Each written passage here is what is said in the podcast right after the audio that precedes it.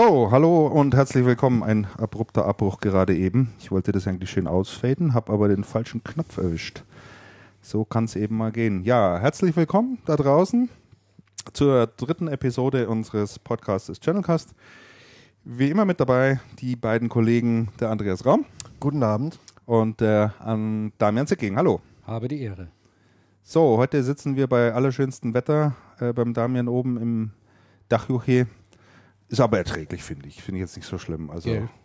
Nein, und Du- das Fenster ist offen, man hört die Vögel zwitschern. ja, also dass du hier in Unterhose sitzt, hätte jetzt, also ich meine. Ich habe den ganzen Tag mit einem feuchten Handtuch gewedelt, damit es hier nicht so warm ist. So Sehr gut. stickig. müssen. Aber ich sehe gerade, ähm, live hören im Moment sowieso kaum Leute zu. Ich kann ich mir auch gut vorstellen, bei dem schönen Wetter, da Mhm. macht man andere Sachen, ne? Gibt man schön Grillen oder sowas. Das kann ich mir wieder gar nicht vorstellen. wo wir uns so viel Mühe hier geben. Ja gut, äh, man kann es ja auch nachhören, ne? Das ist ja sicherlich kein Problem. Ja, ähm, wir haben heute wieder ein ganz interessantes Programm, denke ich. Äh, Es sind ja jetzt doch wieder vier Wochen um und es hat sich natürlich in der Branche, im Channel und in den Randgebieten so einiges getan. Äh, bevor wir damit anfangen, äh, gehen wir mal kurz zu unserem heutigen Getränk über, das äh, ich äh, in, mit einer ganzen Kiste besorgt habe. Wir trinken oder wir versuchen heute mal Clubmate Zu trinken. Zu trinken, genau. Wir versuchen Clubmate zu trinken. Ähm, ich kenne dieses Getränk noch überhaupt nicht. Ähm, was äh, allerdings heißen muss, aber ich habe schon relativ, na was heißt viel, aber ich habe zumindest äh, einiges drüber gelesen. Und äh, äh, viele sagen, ja, sowas, das muss man unbedingt mal probieren. Das Getränk ist ja so in Studentenkreisen, in Akademikerkreisen, in Informatikerkreisen und insbesondere aber auch in der Hackerszene ähm, äh, wird es äh, äh, sehr gerne getrunken. Und äh, wir haben gedacht, wir probieren das auch mal aus. Also, wobei Hacker, das, das muss man vielleicht tatsächlich mal klären. Mich regt es ja immer auf, wenn da immer geschrieben wird, dass Hacker irgendwo eingebrochen sind. Ja. Also, äh, es ist ein Unterschied zwischen Hacker und Cracker. Hacker sind eigentlich die Guten und die Cracker sind die Bösen. Also, die Hacker haben eigentlich die weißen Hüte auf. Die sind halt technisch einfach unheimlich versiert und versuchen, was da machbar ist, aber die würden nie was Böses tun. Ähm, so versteht es zumindest äh, Vereinigungen wie der Chaos Computer Club. Und das sind aber die Cracker. Aber die Presse, die hat sich da eingeschossen auf äh, das Thema Hacker und dann nehmen die das halt. So, also es sind wunderschöne Flaschen, finde ich. Schauen so ein bisschen retro aus. Wir haben sie auch ganz gut runtergekühlt bekommen. Jo. Wir werden die jetzt mal öffnen. Und auf äh, einer der Club Mate Seiten im Internet steht drauf, ähm, der erste Schluck voller Erwartung, hm, tja, naja, nach der ersten Flasche ist man sich noch nicht sicher, ob man das jemals wieder trinken wird. Am nächsten Tag überkommt einen aber bereits das Gefühl, irgendetwas zu vermissen. Und das Stadium der Abhängigkeit wird nach etwa zwei bis vier Flaschen erreicht. Dann schauen wir mal, wie viele Flaschen wir heute packen. Jo, Den ganzen Kasten haben wir da. Sehr zum Wohl. Zum Wohl. zum Wohl. Jetzt bin ich echt gespannt hier. Ich auch. Ja. No? Naja. Also ist ein bisschen wie Medizin, oder? Nee. Nein, das hat Ich so ein bisschen, bisschen Beigeschmack wie. Oder so ein toter Tee. Ja, bisschen Teegeschmack schmeckt man schon raus. Aber es ist also auffällig, also es ist nicht so süß auf alle Fälle. Das schmeckt man schon mal. Nö, ist relativ frisch. Ist relativ frisch. Also der, ich Ist kein unangenehmer Geschmack. Nein, ich trank schon Mate-Tee und Ja. der erste Schluck Mate-Tee schmeckte nach Schiffsdiesel, Ja. was nicht so schön war. Die nächsten waren dann irgendwann besser. Aber das hier schmeckt eigentlich ganz angenehm. Also es erinnert mich so ein bisschen an irgendeine so eine Bionade, aber in, wesentlich intensiver im es Geschmack. hat so ein Bionade, so einen Nachgeschmack, den Ja. die Bionade auch hat. ja, aber wesentlich intensiver. Also kann man gut trinken. Aber ich denke, wenn man auf der Autobahn liegen bleibt, äh, wegen kein Öl mehr im Ölbehälter, dann kann man das auch zur Not noch da reinkippen. Ach so, ich dachte, dann soll man das trinken und das ist dann so hyperaktiv hinten dran, Das wäre die Alternative. dass man schnell Das kannst geschoben nur hat. du. Hat jedenfalls, ähm, wie man dem Etikett entnehmen kann, einen erhöhten Koffeingehalt von äh, 20 Milligramm pro 100 Milliliter. Ist damit, glaube ich, in der Preisklasse von der Fritz Cola, ne? Ja, ungefähr. Und hat relativ wenig Kalorien. Mit 15 Kalorien auf 100 Milliliter. Das sind beim Li einem Liter nach Adam Riese und Eva Zwerg 150. Das finde ich ist noch Das okay. ist ne? okay, ja. Ja. Das ist richtig gut für uns. Sehe ich Ja. auch so. Gut. Tja, dann äh, starten wir mal mit dem ersten Thema. Wir kommen jetzt mal zu ein paar aktuellen Geschichten, äh, wo wir dann sehen, wo wir hängen bleiben, wo wir ein bisschen mehr dazu sagen wollen und können. Äh, ein Thema, was noch übrig geblieben ist vom letzten Mal, aber ich finde schon äh, erwähnenswert, nämlich, dass das Unternehmen Cisco äh, seine Flip-Kamera eingestellt hat. Ich habe hier mal eine mitgebracht. Der Damian kannte sie noch nicht. Du kennst die? Nee, ich kenne die tatsächlich auch Das nicht. sind diese kleinen Flip-Kameras, ganz handlich. Die können im HD-Format aufnehmen, äh, haben eine echt sensationell gute Bildqualität. Ja. Die haben einen Bildstabilisator drin. Also man kriegt da wirklich richtig schöne, ruhige äh, Videos hin. Ist ein Mikro dabei, äh, das natürlich nicht so gut funktioniert. Da ist mal geplant gewesen, noch ein externes rauszubringen als Erweiterung. Ob das noch kommt, weiß ich nicht. Mich würde es freuen, weil das würde ich mir dann auch noch sofort holen. Und äh, hat hier an der Seite eben so einen USB-Anschluss, den man gleich rausklappen kann. Das heißt, Das ist ziemlich praktisch. du es, sieht, es sieht so ein bisschen aus wie ein Handy eigentlich. Ja, sieht ein bisschen aus wie ein Handy, richtig. Hinten mit einem kleinen Display. Sehr einfach von der Bedienung her. Es erinnert mich so ein bisschen an die Kameras von Agfa. Wer kennt die noch mit dem roten Ja. Punkt oben drauf? Ja. Genauso ist es eigentlich auch konzipiert. Du hast einen roten Knopf, drückst drauf, nimmst auf, drückst nochmal drauf, Pause. Das hört sich gut an. Warum nehmen die die vom Markt? Warum machen die Tja, das nicht weiter? Gehört nicht zum Kerngeschäft? Gehört sicherlich nicht zum Kerngeschäft. Also Cisco hat äh, das Unternehmen, äh, das die Kamera sozusagen erfunden hat, damals zugekauft. Das ist also keine Eigenentwicklung aus dem Hause Cisco, aber Cisco hatte sich damals sicherlich versprochen über das Thema Video, dass eben Content produziert wird und äh, dann Storage-Bereich und so weiter. Da hatten die natürlich dann, so, gab ja auch mal diese Ambitionen da mit Linksys, äh, ebenfalls eine Tochter. Und da hatten die sich eben natürlich ein bisschen äh, Geschäft erhofft, denke ich. Also die haben 2009 damals das Unternehmen gekauft, wie, die, wie das Unternehmen damals hieß, weiß ich gar nicht mehr, aber haben da immerhin äh, 590 Millionen Dollar hingelegt. Also Ah, ja. das ist nicht gerade wenig. Das ist schon was. Nein, das ist schon ordentlich. Das ist schon wirklich ordentlich. Aber Und die Chambers Firma hatte nur diese Kamera. die haben nur diese Kameras gemacht, Ah, okay. genau. Mhm. Und äh, ja, hat noch einen HDMI-Anschluss. Finde ich auch nicht schlecht. Und man kann, ist die Software ist mit drauf. Also man braucht da nicht mal extra Software installieren, sondern schließt die an, dann poppt die hoch und dann kannst du sofort in YouTube hochschießen oder Vimeo oder mit Freunden teilen. Also wirklich so von der Handhabung ganz, ganz toll gemachtes Gerät. Ich kann mir jedenfalls vorstellen, dass bei den Mitbewerbern äh, Kodak ist da noch ziemlich stark im Geschäft drin.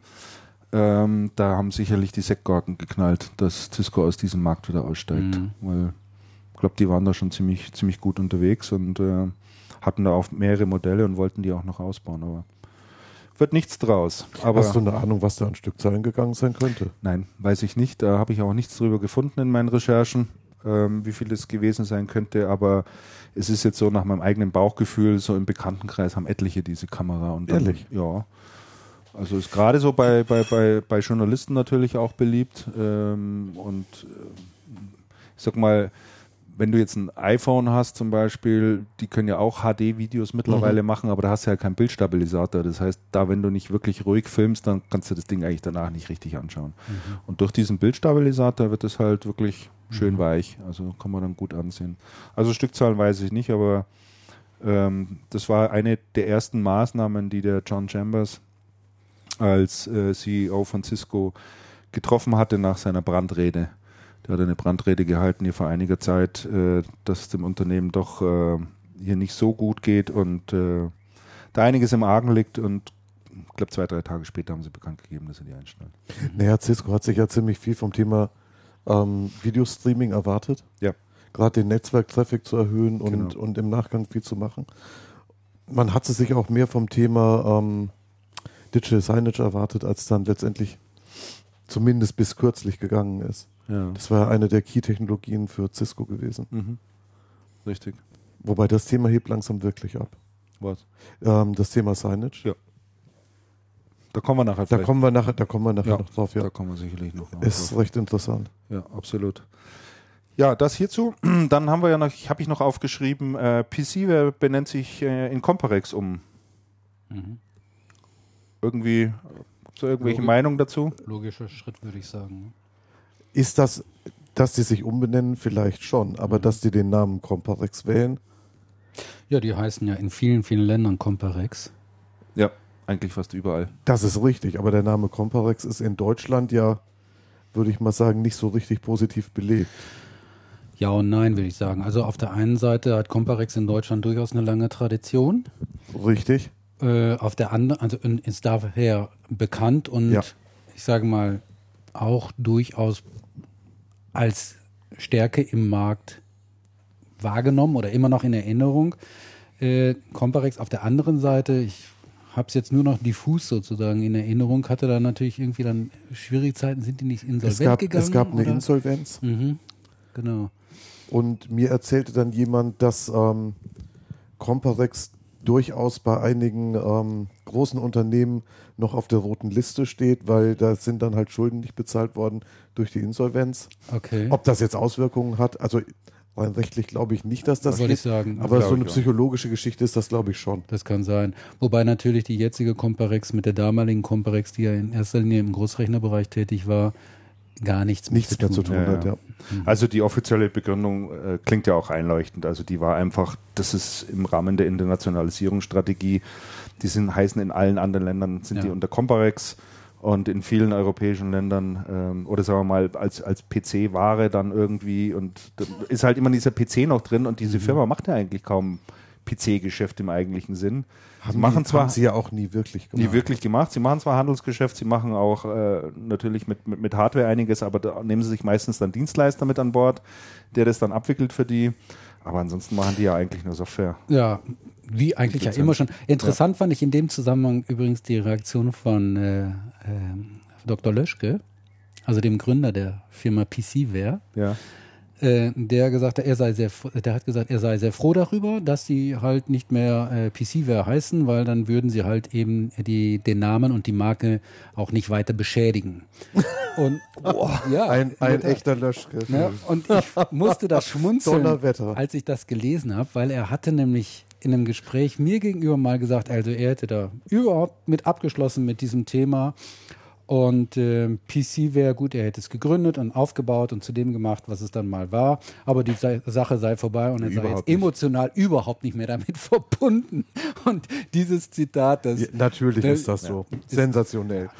Also da, da, da können wir ja fast auf die, auf die letzte Episode verweisen. Da haben wir ja, glaube ich, ich glaube, es war in der letzten Episode. Das war in der haben wir- letzten, ja. genau. haben wir ja relativ ausführlich über PCware gesprochen und Mhm. auch über Richtig. Zusammenhang über den Genau. Dr. Leschke. Ne? Ja. Es würde mich gar nicht wundern, wenn der Name PCware demnächst bei einer anderen Firma wieder auf. Ja, wenn Softline sich in PC wäre. um-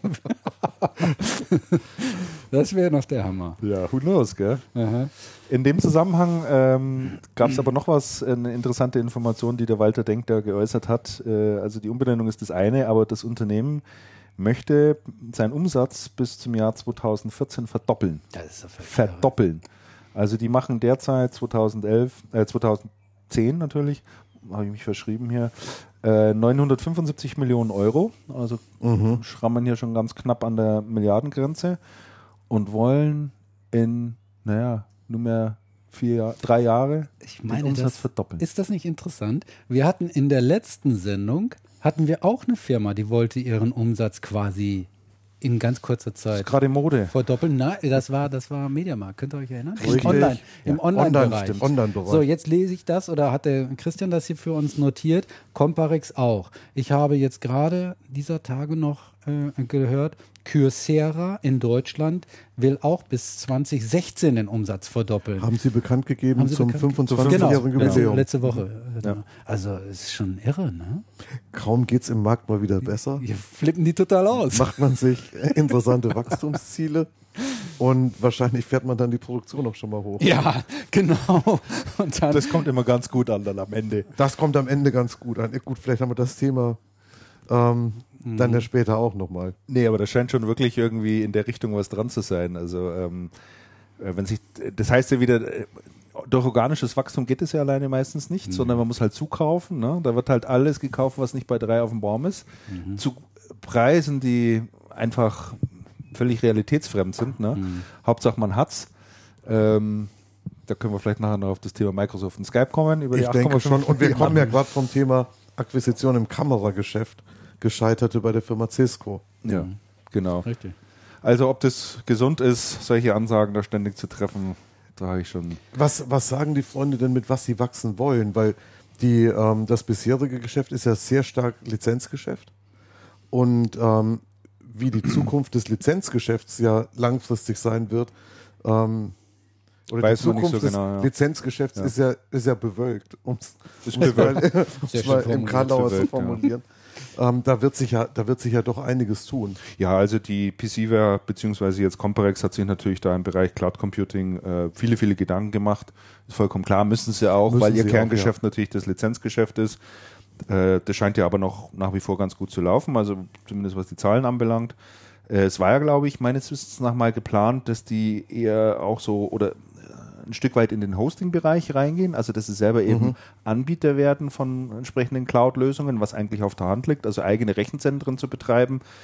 Ähm, soweit ich das jetzt noch in Erinnerung habe, äh, hat man sich davon wohl ein Stück weit distanziert, sondern wird dort auch wieder mit äh, Dienstleistungspartnern eher zusammenarbeiten, aber die Comparex ist dann da sozusagen dazwischen geschaltet und wird diese Dienste dann eben sozusagen auch vermitteln. Mhm.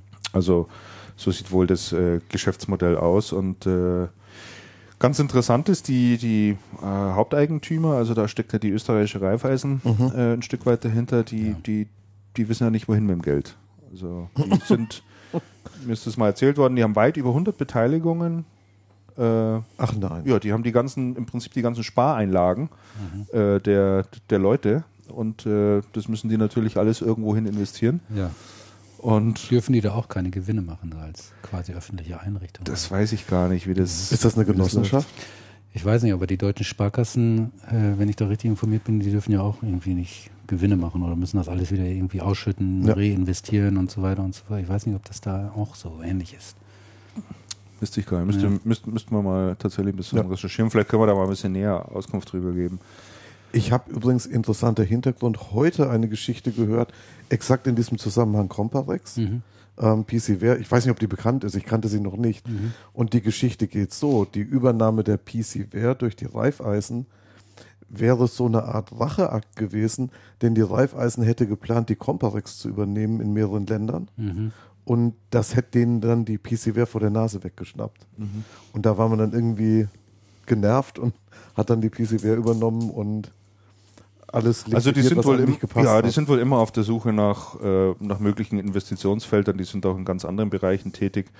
Ähm, die sind wohl, äh, wurde mir zumindest gesagt, sehr angenehme Investoren, die natürlich eine gewisse Erwartungshaltung haben, aber da jetzt nicht irgendwie riesen Stress machen und äh, ständige Strategiewechsel und da ständig mitbestimmen, sondern da haben die jeweiligen Country Manager oder, oder verantwortlichen Mhm. Länderchefs schon relativ viel Handlungsfreiraum. Tatsächlich. Ja. Also das wundert mich jetzt, dass du das sagst, weil ja die Übernahme von äh, PCware ist ja alles andere als äh, friedlich gelaufen. ja, also da war ja gab's ja- riesen Action. Also nicht nur in Deutschland, auch in der Schweiz Ja. kann ich mich dran erinnern. Also das war, ich glaube, das hatten sich beide Seiten anders vorgestellt. Ja, sicherlich. Also ähm, man hat damals wohl gesagt, äh, dass man das quasi als einen Neubeginn sieht und halt all die Teile jetzt auch über Bord wirft, von denen man sagt, die sind nicht zukunftsfähig Ja. und damit Mhm. kann man nichts Vernünftiges anfangen, sondern man wollte das natürlich auch, sagen wir mal, aus Investorensicht fit machen und wissen, man geht mit einem gesunden Unternehmen sozusagen an den Start. Und da hat man natürlich gewisse Business Units geschlossen, gab ja eine Riesenentlassung. Ja. Äh, hatten ja riesen Ärger da mit Betriebsrat und so Ja. weiter. Das ganze Und- Handelsgeschäft haben sie über Bord gekippt. Richtig, genau. Mhm. Was jetzt übrigens langsam wieder eben aufgebaut wird. Ne? Also, und auch wachsen soll. Tatsächlich. Ja. Aber das, wie, wir auch schon letztes Mal drüber gesprochen. Ne? Hoch und runter. Ja, genau. Das Einmal Handelsgeschäft so. ist ja auch erst sehr spät dazugekommen. Ja. Und nie so in die Gänge gekommen, wie man es eigentlich gehofft hatte. ja.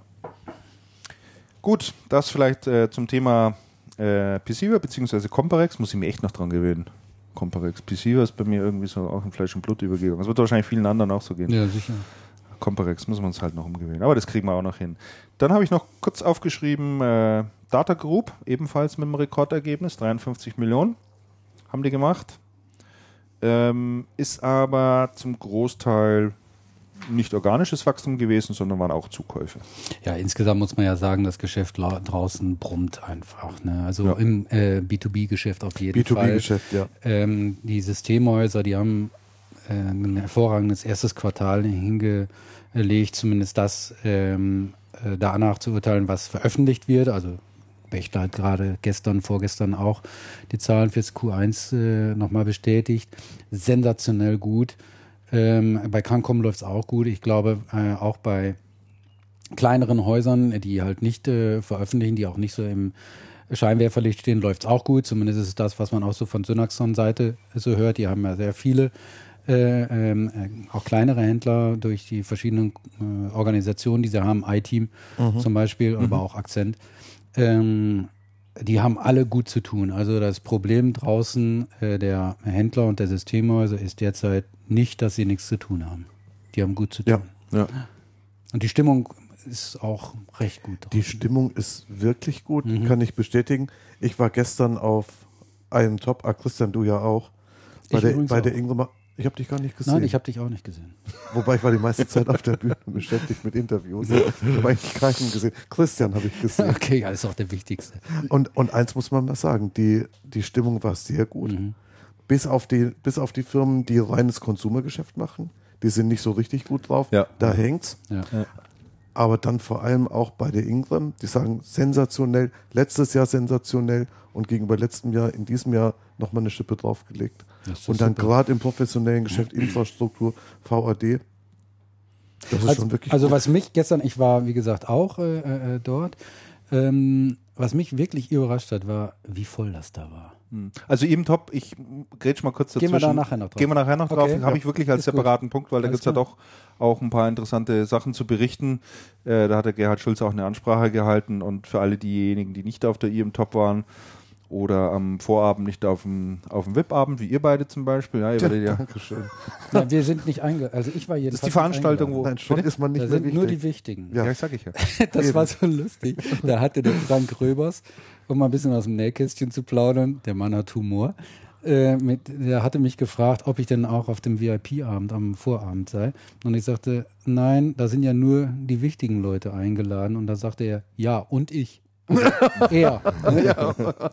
Fand ich eine gute Antwort. Dem habe ich mich auch sehr lange unterhalten an dem Abend Ja. und äh, wir machen jetzt gemeinsam eine Wehrübung. Aber gut, könnt ihr sicher her. Ah, ihr Kommissküppe. Ja, Wahnsinn.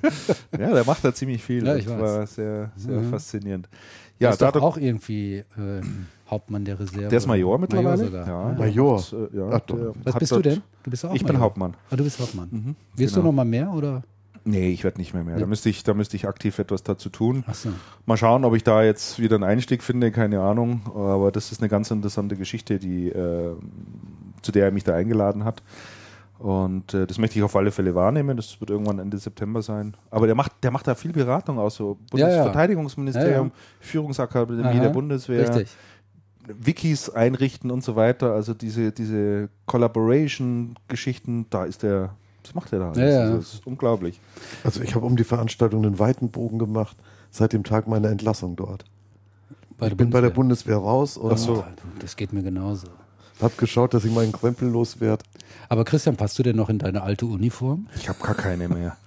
Ich habe auch im Prinzip alles abgegeben. Ja. Aber ganz interessant war, Röbers fragte mich dann noch, ähm, ja, wenn wir sie da einladen und so weiter, wissen Sie denn Ihre PK noch? Die PK? Ne? PK ist diese Perso Ja, die- die- Personalkennziffer. Ja. Das Ding, was auf der Marke drauf Auf, was auf der Marke und auf dem Dienstausweis damals drauf stand. Ne? Und die, die, die, die hat sich bei mir so eingebrannt, Echt? dass ich die nach, äh, wann bin ich denn raus? Das war 90, 91, also nach zehn Jahren sofort wieder wusste. Ist nicht wahr. ja, auswendig. Wahnsinn. Konnte ich sofort aufsagen.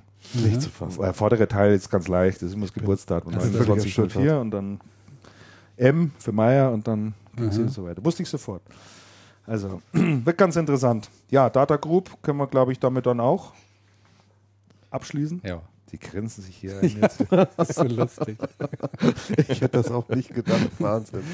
Das war für mich die schlimmste Zeit meines Lebens, so Ja. der Wehrdienst. Es war so absurd. Ich war noch 15 Monate da. Ja, war ich auch. Ja, War ich auch. Ja, ihr habt ja da auch was anderes gemacht. Ich, hab, ich hatte Du hast kurz, gekämpft. kurz für diejenigen, die, die, sich jetzt hier, die sich jetzt hier wundern. Also ich hatte damals äh, Offizierlaufbahn gemacht, mich ursprünglich mal für zwölf Jahre verpflichtet, habe dort eben auch studiert, Maschinenbau, bin dann aber etwas früher raus, weil das eben in der Zeit war, als dann die Grenzöffnung war äh, und äh, die Bundeswehr eben, ich glaube, 600.000 oder 300.000 Leute abbauen musste, weil halt da die ganze NVA dazu kam. Ach so. ich stand damals vor der Wahl, Generalstabslaufbahn zu machen oder rauszugehen. Mhm. Und dann ging das mit dem Thema Auslandseinsätzen schon los und da war bei mir dann Ende. Da habe ich gesagt, nee, das will ich auf alle Fälle nicht. Mhm. So und Na gut, jetzt bist du Chefredakteur, das Ja, ist quasi das Gleiche. Nur ohne Uniform. Nur ohne Uniform. Genau. So, kommen wir jetzt mal äh, in Richtung Personalbereich. Ähm, es hat sich natürlich nicht ganz so viel getan wie die Episode vorher. Da war ja damals Quartalsende. Da ist ja erfahrungsgemäß das Par Personalkarussell immer ordentlich in Schwung. Hm. Wir haben aber auch diesmal äh, ein, zwei ganz interessante Meldungen. Äh, mit der für mich wichtigsten Meldung fangen wir am besten auch gleich an. Ähm, bei Actebis also hat sich personell etwas getan und zwar wird der Guido Wirz die äh, Vertriebsleitung übernehmen und ähm, sein, äh, der Thomas Kasper wird gleichzeitig seinen Hut nehmen Mhm. und nicht mehr tätig sein. Wie habt ihr so diese Meldung aufgefasst? Ja, ich war sehr überrascht, muss ich sagen. Also ähm, es ist ja offiz offiziell ist es äh, so kommuniziert worden, ähm, dass der Thomas Kasper sich was anderes, äh, sich in einer neuen Aufgabe widmet außerhalb des Unternehmens. Und ähm, man konnte meinen, der Thomas Kasper hat gesagt, ich habe jetzt was Besseres und ähm, da kümmere ich mich jetzt drum. Macht's gut, war schön bei euch. Ähm, so scheint es nicht gewesen zu sein sondern Herr Kasper war selbst davon überrascht, dass er plötzlich dann nicht mehr gebraucht wurde. Ähm, das muss für ihn sehr überraschend gekommen sein. Also man sagte mir, äh, dass er noch, wann war denn das? Montag oder so, voller Enthusiasmus bei einem Kunden war. Ja. Und äh, ich weiß nicht, Mittwoch ist es, glaube ich, kommuniziert worden, der Wechsel. Ne? Und es scheint etwas mit äh, Dröge zu tun zu haben. Also Ich glaube, in, in Also dieser Konstellation haben sehr viele Personalien etwas mit Röge zu tun. Ja, das ist das eine. Also ich habe, als ich diese Meldung gelesen habe, habe ich auch mir das gedacht, oh, das ist ja echt eine interessante Meldung. hm. Dann habe ich überlegt, warum kam das jetzt zu dieser Konstellation und nicht zu einer anderen? Dann habe ich noch ein zweites Mal überlegt, noch ein drittes Mal überlegt, habe mir die beiden Personen nochmal vorgestellt. Mhm. Der Guido Wirz, eher ein auf mich analytisch wirkender Mensch, eher ein ruhiger, äh, er ist ja auch Ingenieur, auch Maschinenbauingenieur. Ähm, und der Thomas Kasper ist ein Vertriebsler. Der ist ein richtiger Vertriebler, ne? Also so mit Herzblut, ganz anderer Typ, finde ich. Sie sind vom Typ her sehr, sehr unterschiedlich. Sind da wirklich sehr, sehr unterschiedlich. Sehr und unterschiedlich. Ich habe mir dann überlegt, warum wird der Guido Wirz jetzt hier der Vertriebsleiter? Und dann war es mir eigentlich klar. Also meine Erklärung lautet, beide Unternehmen, die Also und die Actebis, stehen jetzt vor der Aufgabe, ihre ganze IT-Plattform und das ganze Online-Bestellsystem alles zusammenführen zu müssen. Das haben sie auch angekündigt, dass sie das machen werden, auf eine einheitliche Plattform stellen. Wer hat den besseren Job? Wer hat das bessere Stellsystem, Bestellsystem? Actebis. Ist weitaus ausgereifter. Wer hat dieses System entwickelt? Guido, Wirz. Guido Wirz war Director E-Commerce. Der hat genau dieses Shop-System aufgebaut. Das ist der Brain von diesem ganzen System. Und die Aufgabe, die müssen sie jetzt meistern. Das müssen sie jetzt hinkriegen. Und das kann niemand besser in der Richtung als der Guido Wirz. Ja, gut, aber es handelt sich um die Position des Vertrieb, der Vertriebsleitung. Ja, aber der Vertrieb, macht der Vertrieb, nicht Sinn? ja, der Vertrieb braucht, braucht das natürlich als Tool. Das ist ein ganz, ganz wichtiges Instrument. Das ist ja, ein das ist Kerninstrument. natürlich richtig. Aber der Vertrieb braucht halt eben auch jemanden an der Spitze, der also den Vertrieb natürlich in- und auswendig kennt ja. und der ähm, selber auch über ausreichend Vertriebserfahrung und Vertriebserfolge verfügt. Und das kann man dem Thomas Kasper nun ganz gewiss nicht absprechen. Ich Ja. meine, der, äh, der Thomas Kasper, der war quasi in, Deu in Deutschland, war der Deutschlandchef von Also. Ja. Ja, und der ähm, Michael Dressen ähm, war de jure äh, Deutschlandchef, aber er hatte noch viele andere Dinge, um die er sich zu kümmern Richtig, hatte. ja. Und Ja. er hat das operative Tagesgeschäft weitgehend dem Thomas Kasper äh, überlassen. Und äh, da muss man wirklich sagen, er war in den letzten Jahren also absolut erfolgreich mit Also in Deutschland. Ja, Ne? Und ja. Äh, insofern hat mich das schon sehr überrascht, dass er gegangen ist. Ne? Oder dass man halt den Guido Wirz, der äh, sicherlich hervorragend ist, äh, ganz klar, sind beide hervorragend. Und zwei Vertriebsleiter braucht man nun mal halt nicht in solchen fusionierten Unternehmen. Ähm, aber trotzdem war es halt für mich eine Überraschung. Ja. Ne? Also sagen wir mal so, ich fand den Schritt nicht als Schritt überraschend, Mhm. vielleicht in der Abfolge. Ähm, was mich tatsächlich überrascht hatte an allererster Stelle, und zwar vor anderthalb Jahren, glaube ich, ist das gewesen, wo der Guido dann tatsächlich vom ähm, Marketingleiter zu, oder Markomleiter zum Business Vertrieb, Development. zu, zum Vertriebsleiter geworden ja, ist, bei, bei der Vertriebsleiter, Activis. Ja. Da habe ich gedacht, hm, ob das wohl gut geht, weil er ist sehr analytisch, er ist eher ruhig. Er ist nicht jemand, der rausgeht und sagt, so Freunde, jetzt ab, so, ab sofort alle da lang. Mhm. Und da habe ich gedacht, hm, wenn das mal gut geht. Und das ist ja gut gegangen. Also das hat ja wirklich gut funktioniert. Ähm, was mich dann eher gewundert hatte, war dieser Schritt zur Seite. Also dann wird er vom Vertriebsleiter zum ähm, Business Business Developer. Development Ja, hat er gemacht. geparkt. Den hat man geparkt, ja. Ja, wo ich gedacht habe, irgendwie ein sehr merkwürdiger Schritt. Und Thomas Kasper dann Gesamtvertriebsleiter. An der Stelle habe ich aber habe ich aber das Gefühl gehabt, ich weiß nicht, ob das gut geht. Und insofern Ja, hat, mich dann, gut. hat mich dann dies, dieses, dieses ähm, letztendlich weniger gewundert. Mich hat bloß gewundert, warum man es überhaupt so gemacht hat. Ja, wäre denn auf, äh, vorstellbar im Prinzip, dass der Guido Wirz gesagt hat, also passt auf, ich bin jetzt hier mal mit geparkt. Entweder gibt ihr mir jetzt mal einen vernünftigen Posten wieder hier bei der Actebis oder ich orientiere mich anderweitig. Nein, glaube ich nicht. So wie ich ihn kenne, kann ich mir das kaum vorstellen, muss ich sagen. Also, Nein, glaube ich auch nicht. also was mir gesagt worden ist, ist, äh, dass es bei Dröge gibt es ein, ähm, ein, ein, wie soll ich sagen, eine Person, die heißt Gustavo Möller. Das ist ein, ein, ein äh, was ist das, ein Südamerikaner oder so? Der ist, ähm, ich meine, deutscher Vater, peruanische Mutter oder umgekehrt. Auf jeden Fall eine sehr starke Persönlichkeit, auch mit einem ausgeprägten Ego. Und ähm, der, da sagt man mir, der macht halt mit den Managern von, äh, von äh, Actebis und also macht er so Beauty Contest, so, so eine Art Beauty Contest. Ne? Also die müssen dann vor ihm sozusagen ähm, dann äh, bestehen. Und danach heißt es Daumen Schaulaufen. hoch oder Daumen runter. Ganz einfach. Und beim Thomas Kasper war der Daumen runter. Ich habe den, ich hab den Herrn ja mal erlebt auf der, auf der Actebis-Veranstaltung äh, kürzlich in Bochum. Und ich kann mir das schon gut vorstellen. Also, Also er ist, er ist schon, er, er kommt so sehr ähm, kumpelhaft daher. Und hinten Das- dran ist das aber schon knallhart, knallhart. der muss sehr knallhart sein. Ja. Und ich Ja, glaube, also da gerade auch. gerade das spricht ja eigentlich wieder dafür, um- meine Theorie da nochmal ein bisschen, bisschen reinzubringen. Guido Wirz ist im Moment für die Sache, die sie jetzt gerade vorhaben, eigentlich unerlässlich, weil er dieses System in- und auswendig kennt Ja. und er weiß, wie man das auch macht, dass man diese beiden Systeme zusammenführt, ich ja ein- ohne dass es große Schmerzen gibt. Und das ist eine echte Herausforderung. ich da- Wir erinnern uns an, an die Ingram, als die damals umgestellt haben. Da, da war ein Quartal das war das aber das ist doch, Weihnachtsquartal ja, ich bin ja bei dir, Christian. Aber das ist doch keine Vertriebsleiteraufgabe. Nein, das sehe ich auch so. Hm? Also das wäre dann eher eine Geschichte, die man wo Wieder Leiter E-Commerce Business oder- Development oder, oder wie auch immer auch Eine Schon wichtige, massiv. absolute Die- wichtige Aufgabe, ähm, äh, die dort. Ähm, aber darin, aber darin Ich glaube erschöpft sich glaub die auch nicht, dass das Ding ist. Die, was, was auffällig ist an der ganzen Geschichte, wenn man sich jetzt mal anschaut, ähm, was es an Personalien gegeben hat, ja. fällt auf, dass es immer Actebis domin- dominanter wird und immer weniger, also auf dieser Top-Level, auf dieser Top-Ebene, ähm, Alto-Manager sitzen. Mhm. Das waren, das waren jetzt bis vor kurzem, muss man das sagen, ähm, ganz oben dran der Michael Dressen und ähm, drunter war es ähm, der Thomas Kasper und der Reinhold Egenter fürs ähm, Value-Add-Geschäft.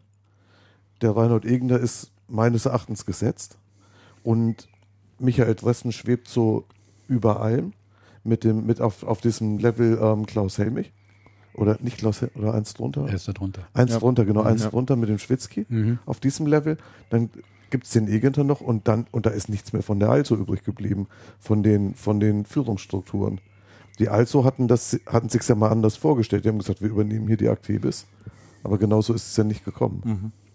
das heißt, es entwickelt sich ja im Moment ganz klar in eine Richtung, das wird dann alles Actebis. Ja, der Roland Franze ist ja auch weg. Mhm. Und Roland Franz war auch sehr, sehr überrascht, Der war dass, überrascht, ja. dass er nicht äh, derjenige gewesen ist, der dann, der dann Nachfolger wurde. ja. Nachfolger von wem? Aber die gemeinsame Stelle, die Stelle gekriegt Ja, hat. wer hat die denn jetzt? Ähm, die, ähm, Marketingstelle? Mhm. Ich, ist es nicht der Kaiser? Der hat die Marco, der hat die Marcom-Leitung. Marcom.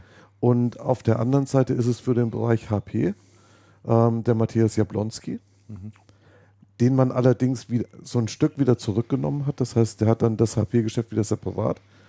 Der war ja Bereichsleiter bei Actebis für alles, was, ähm, mit CPU und Intel war, inklusive Actebis. Und dann ist es auf, auf der Ebene noch der Jochen Bless, der verantwortet, ähm, ich meine, fast alles, was nicht, was nicht HP ist. Der hat also auch Komponenten und PCs und, und diese Themen und Drucken in, in seinem Bereich. Es gibt den Reinhold Egenter für VAD. Jetzt muss ich überlegen. es gibt, es gibt, ähm, Also so ein, ich muss das, ich so muss mal übergeordneten spicken, Marketingleiter haben die gar nicht. Wir fordern jetzt mal ein Organigramm an, oder? Also der, Das wäre nicht schlecht. Nein, es gibt, Dass wir da mal einen Was Einblick mich haben. nämlich auch mal interessieren würde, wovon wir gar nichts mehr hören, ist Volker Schwellenberg. Volker Schwellenberg ist raus. Ist er jetzt, Ist er jetzt Volker raus? Schwellenberg ist seit, seit kurzem ähm, definitiv raus. Ah, ja. Mhm. Einfach jetzt raus oder auch wieder irgendwo? Das da? weiß ich nicht. Ich habe noch nichts wieder gehört. Nee, ich auch nicht. Ich habe noch nichts wieder gehört, aber er ist bei der Actebis rau komplett raus und das noch gar nicht so furchtbar lang. Mhm. Also f- wahrscheinlich erst seit vier Wochen oder so. Ja, das ist noch nicht so lange her. Mhm. Das ist jetzt auch neu für mich, die und, Information. und der ähm, und der und der Posten Marcom ähm, macht Oliver Kaiser. Ja. Mhm. Die, die teilen sich das ja so auf. Marcom ist dann ja, ist dann ja erst so die, diese Marketing-Dienstleistung, die man, die man hat.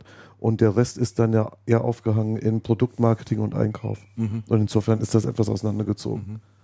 Also wir schauen mal, ob man offiziell ist oder ob Ich man versuche jetzt schon die ganze Zeit- Ich versuche jetzt schon die ganze Zeit die Personalien hier zu finden, aber ich komme hier auf wirklich keinen grünen Ja, Zweig. eine kann, ist ich noch, eine kann ich noch nachschieben. Ich glaube, die kam auch justament heute äh, noch rein. Auch nochmal Thema Also und Actebis, nämlich der Stefan Klingelmeier wird neuer Bereichsleiter Retail. Äh, Bei? äh, ja, bei der Also und Actebis in Deutschland. Das kann man auf alle Fälle noch nachschieben. Kannst du was nochmal zu den Kollegen sagen?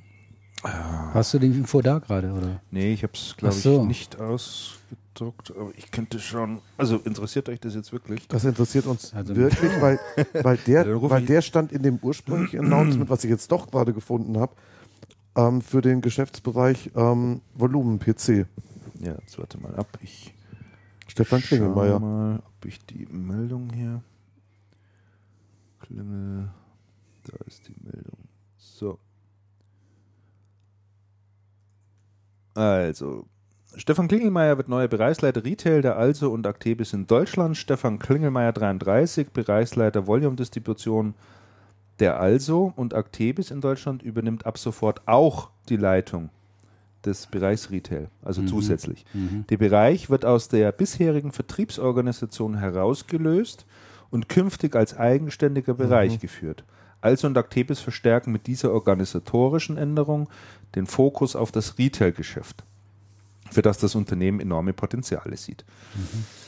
Stefan Klingelmeier bringt zehn Jahre Berufserfahrung im Produktmarketing, Vertrieb und Finanzen der Konsumgüterbranche mit. Der gebürtige Salzburger ist bereits seit 2007 bei der Also Deutschland beschäftigt. Seine bisherigen Stationen waren unter anderem die des Head of Controlling und Finance und Head of Commercial Distribution Römisch 3.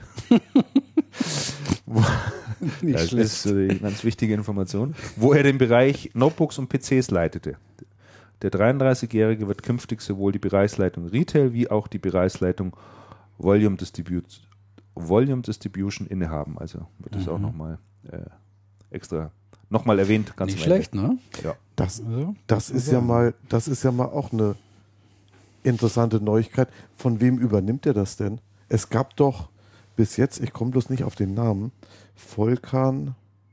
ja, der macht Mobile. Der macht das GSM-Geschäft jetzt. Ach, der, der, macht, der Volkan, macht jetzt Mo- ja, der Volkan Weisenberg. Weißenberg, genau. Ja, der macht das GSM-Geschäft jetzt dort. Also Mobilfunkgeschäft dort. Okay, dann stimmt meine These natürlich nicht, weil dann jemand von Also doch sehr prominent in Ja, Position absolut. ist. Ja, das ist richtig. Absolut. Dann werde ich diese These sofort zurückziehen. bitte, bitte betrachten Sie das vor zehn Minuten Gesagte als. Wir schneiden es aber nicht raus. Nein, das müssen wir wirklich tun. So, dann noch zwei äh, Personalmeldungen, die wir kurz noch hinterher schieben. Einmal Jörg Hesselbach, äh, Hasselbach, Entschuldigung, äh, wechselt als- Einkaufsleiter von Devil zu Tarox. Richtig, der ist bei Tarox aufgeschlagen. Ich kenne ihn nicht, du wahrscheinlich. Doch, ich kenne ihn, ich kenn ihn schon. Der war ähm, länger Vertriebsleiter bei der Devil. Ist, ein, ist eigentlich ein recht netter, umgänglicher Mensch. Ja. Und die zweite Personalmeldung, die ich noch äh, notiert habe, ist Stefan Hampel wird das Notebook-Geschäft bei Samsung leiten. Das hatte ja der Kalisch, äh, Frank Kalisch jetzt geleitet nach Kommissarisch. kommissarisch, Ja. nachdem mal damals der, der Karg wegging. Der war ja nur, der kam ja damals von Fujitsu, ist zu Samsung, war da knappes halbes Jahr, meine ich, Ist dann und zu ist dann HP. zu HP gegangen. Und in der Zeit, ähm, also es war binnen der Probezeit quasi noch Ende April 2010 ist der dann schon wieder weggegangen. Und seit der Zeit hatte der Frank Kalisch äh, interimsmäßig eben das Notebook-Geschäft geleitet. Und jetzt haben sie wieder jemanden, äh, der dort äh, tätig ist, eben diesen, den Herrn äh, Stefan Hampel. Und der wird jetzt das äh, nicht doch ganz unwichtige Notebook-Geschäft bei Samsung eben Wo kommt der her? wieder in die Hände nehmen. Der Stefan, wo kommt der Stefan her? Der Stefan Hampel, der kommt auch von draußen. Auch da kann ich nochmal schnell nachschauen. Äh, Da kann ich übrigens auch noch kurz erzählen, ich habe damals den Herrn Karg, äh, da haben wir die Meldung, jetzt lese ich das mal schnell vor. Mhm. Blickt auf mehr als 15 Jahre Berufserfahrung im IT- und digitalen Publishing-Geschäft in verschiedenen leitenden Positionen zurück. Zuletzt verantwortete er als Senior Sales Manager ICT Expert Sales bei der T ah, von T-Systems kommt er. Mhm. Die Akquisition neuer Vorhaben mit Schwerpunkt IT-Service.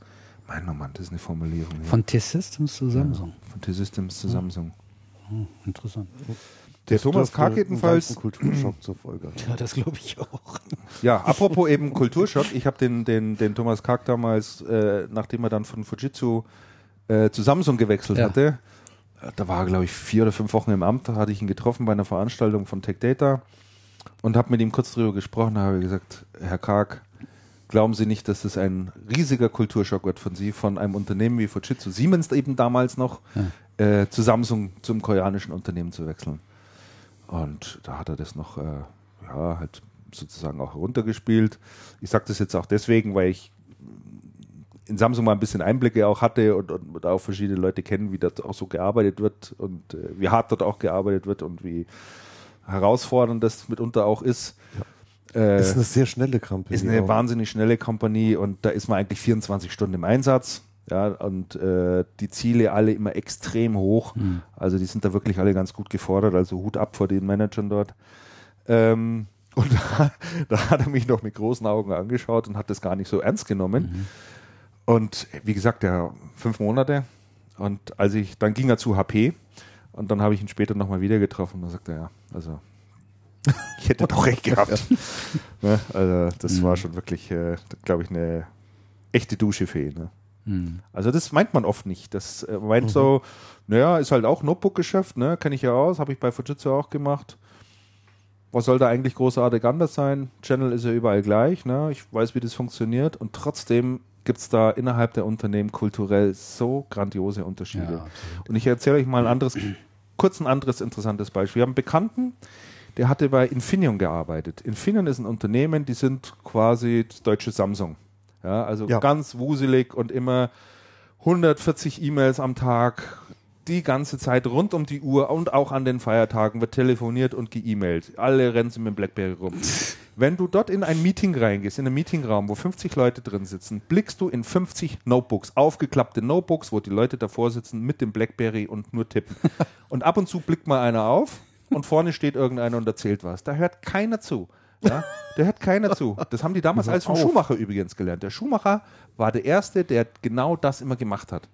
Und das fängt von oben an. Ja? Ah, ja, sicher. Bei uns sind, bei uns sind Notebooks und, und, und, und so Zeug ist alles verboten im Meeting. Aha. Also finde ich auch richtig. Ja. Ich konzentriere mich da drauf, das ist ja viel effizienter. Ja. So, derjenige hat jedenfalls gewechselt und ist jetzt bei einem deutschen Unternehmen gelandet, nämlich der MAN. Und da habe ich ihn gefragt, wieso der Unterschied ist. Und das Erste, was er zu mir gesagt hat, ist, das größte, der größte Unterschied, der ihm sofort aufgefallen ist, dass weder am Wochenende noch an Feiertagen ist sein Postfach leer. Da kommt keine einzige E-Mail. Das ist dort ein deutsches Funkstille. Unternehmen, da ist einfach Funkstille. Ne? Klassisch trotzdem. Auch nach 20 MAN Uhr nichts mehr. Und trotzdem ist MAN ein super erfolgreiches Unternehmen. Genau dieses. Ja. Genau dieses. Denen geht es wirklich richtig prächtig. Die haben volle Auftragsbücher, die sind richtig gut im Wind. Ja. Und äh, Das ist interessant. kriegen das so hin. Das, das Sind trotzdem so produktiv, ja. ne? Ja, das finde ich gut. Und ähm, ja, da haben wir uns dann eben auch längere Zeit drüber unterhalten. Und, und, und, es ist schon recht, äh, wirklich diese, dieses hohe Maß an Aktionismus, was da teilweise an den Tag gelegt wird. Ja, immer geschäftig zu tun und zu machen und immer im Einsatz zu sein. Ich bin ja immer für die Firma da und so weiter und so fort. Also, wie viel das unterm Strich wirklich bringt, also das sollte man sich volkswirtschaftlich oder betriebswirtschaftlich müsste man sich das mal genauer anschauen. Sehr guter Punkt, Christian. Ne? Also Life Balance ist einfach schon auch ein Thema. Man kann natürlich die Leute Ja, auch. klar, da hast du dann Mitarbeiter, die die ganze Zeit nur auf dem Zahnfleisch gehen. Ja, ich meine, wenn du ein Unternehmen, gibt sicherlich auch andere, aber ein Unternehmen jetzt nochmal nimmst wie, wie, wie Samsung, welche Manager sind dort richtig lange? Also der einzige, der mir bekannt ist, ist äh, Olaf Lietzau. Ja, Von Kalisch. Und- und ist der jetzt schon lange Olaf da. Lietzau? Lietzau war gesundheitlich am Ende. der war Der hat Hörstürze gehabt, einer nach dem anderen, Stress ohne Ja, Ende. sicher. Aber es gibt viele Manager, die dort nicht allzu lange waren. Ja, Das ist definitiv das richtig. ist richtig. Also muss man schon so sehen. Ja, das eben noch nachgeschoben zu Samsung. Dann über den Volkan Weisenberg haben wir gerade schon gesprochen. Und dann würde ich doch mal sagen, äh, weil es eben so frisch ist, gehen wir doch mal auf die IM Top Mhm. ein. Ähm, wie gesagt, ich war ja am der Veranstaltung, wo ihr nicht mehr hin dürft, ne? am Abend vorher. Da war äh, ganz interessant, ähm, ihr kennt die Veranstaltung ja aber natürlich noch aus früheren Jahren, da war es ja so, dass man dort gesetzt wurde, hatte einen Ja. festen Platz, es waren die großen Achtertische, die runden, ne? und Genau. du ha- hast dann im Prinzip dreieinhalb Stunden oder vier Stunden an diesem Platz verharrt, hast, äh, Hast drei Leute getroffen. Genau, hast Glück gehabt, wenn du links und rechts einen, jemanden sitzen hattest, mit dem du ein bisschen Smalltalk machen konntest, aber das wurde dann nach zwei Stunden schon auch schwierig. Und das Konzept haben sie komplett ähm, fallen lassen. Die haben jetzt äh, so eine Lounge aufgebaut gehabt mit Sitzmöbeln, schönem Buffet links und rechts, das gar nicht so reichhaltig war, aber qualitativ sehr, sehr gut. Äh, ähm, so ein bisschen Showprogramm, kein Vortrag, fand ich schade, weil die Vorträge bei der Ingrid immer sehr, sehr gut waren. Aber im letzten Jahr der Schiedsrichter, der Merck, so exzellent. Oh, der war wirklich gut, jo. Aber dafür war das Networking in diesem Jahr sensationell gut. Also da haben sich alle zusammengesetzt und Bierchen getrunken und das war richtig toll. Also mal muss man einfach mal sagen, es ist wirklich ein Bedürfnis der Leute, wenn sie zusammenkommen, sich auch austauschen zu wollen. Und nicht nur am Tisch zu sitzen und dann nach dreieinhalb Stunden beim letzten Bier nochmal eine Runde zu drehen ja. und sich für den nächsten Tag zu verabreden. Ja. Ne? Also, das das, das glaube ich sofort. Ich Insofern- glaube, dass das eine Motivation für viele ist, äh, zu kommen. ja. Weil also, wie gesagt, äh, seitdem ich jetzt in der offiziellen Funktion raus bin, werde ich dann nicht mehr eingeladen. Äh, man hat mir allerdings versprochen, im nächsten Jahr werde ich wieder dabei sein. Das sei keine böse Absicht. Man könne sich gar nicht vorstellen, wie das komme. Ne? Du hast immer an Tisch 1 sitzen dürfen. Ja. Kann ich mich noch mal erinnern. Stimmt. Ich habe immer nur bis Tisch 2 gebracht. Sorry. Vielleicht darf ich dann auch erst übernächstes Jahr wieder kommen. Dann setzen wir uns zusammen. ja. Dann machen wir Ich komme aber nur, wenn der Andreas Rabe auch kommt. so ist es. So es so. Okay, was wollte ich jetzt sagen? Also das vielleicht zum Vorabend, damit äh, Ja. da einfach mal drüber berichtet wird. Fand ich wirklich eine tolle Idee und äh, kann dort ermuntern, das auch Und, weiterzumachen. und interessant, deine Einschätzung übrigens, habe ich auch vom Gerhard Schulz gehört. Der erzählte mir das auch kurz Konzept geändert und man sitzt und der hat das genauso gesagt, wie Ja? du es eben gesagt hast. Er hat gesagt, mein Gott, man trifft ja keinen. Ich habe dann auch irgendwann gesagt, jetzt lass uns das doch mal anders machen. Ja. Und ähm, ich fand das früher auch nicht so richtig toll, dass man immer an diesen Tisch gefesselt war. Spannend wurde es immer, wenn, wenn, wenn die Tischordnung aufgehoben Wenn sich's Ja. aufgelöst hat, richtig. Mhm. Und dann war es schon immer spät. Und da war es schon immer relativ spät, da waren dann die ersten schon wieder auf dem Sprung. Richtig. Genau, dann kam der nächste Tag, nämlich die eigentliche äh, Veranstaltung, die Messe draußen im OCE in äh, Poing, äh, wo die ja traditionell stattfindet. Ich bin auch in diesem Jahr wieder mit dem Auto angereist. Äh, habe natürlich auch früh, zehn, zehn Minuten vor neun war ich da, schon keinen Parkplatz mehr bekommen und bin dann gleich durchgerauscht Richtung Wildpark. Da parke ich dann traditionell Ach, um immer. Da kannst du besser bei, beim Segmüller parken. Ja, da bin ich natürlich dann schon vorbeigefahren Ja, gewesen. ja, ne? eben. Ich umdrehen müssen. Aber da musst du äh, durch ganz Puing durch. Ja, da muss ich, blöd. da muss ich, äh, da muss ich durch Poling durch. Wobei die jetzt eine andere Zufahrt noch hinten Ach haben so. zum Wildpark. Also das Ah, ja. Geschlängel hat man dann nicht mehr so groß. Ah, okay. Ja, und die, die Busse, die fahren aber dann tatsächlich da im Viertelstundentakt. Ja, das ist- Und der Vorteil ist, du okay. wirst dann dann, bist dann direkt vor der Haustür. Richtig. Kannst da schön aussteigen. Ne? Bei dem Parkplatz bist du ja doch mal auch äh, zehn Minuten zu Fuß Ja. unterwegs Ja. bis dahinter. Nein, und Organisation war wirklich. Doch, das- Und, Organisation und immer sehr perfekt. vorbildlich. Als ich gekommen bin, standst du schon am Eingang, Genau. sehr dekorativ. Ja. War ich Und hab dich begrüßt. begeistert.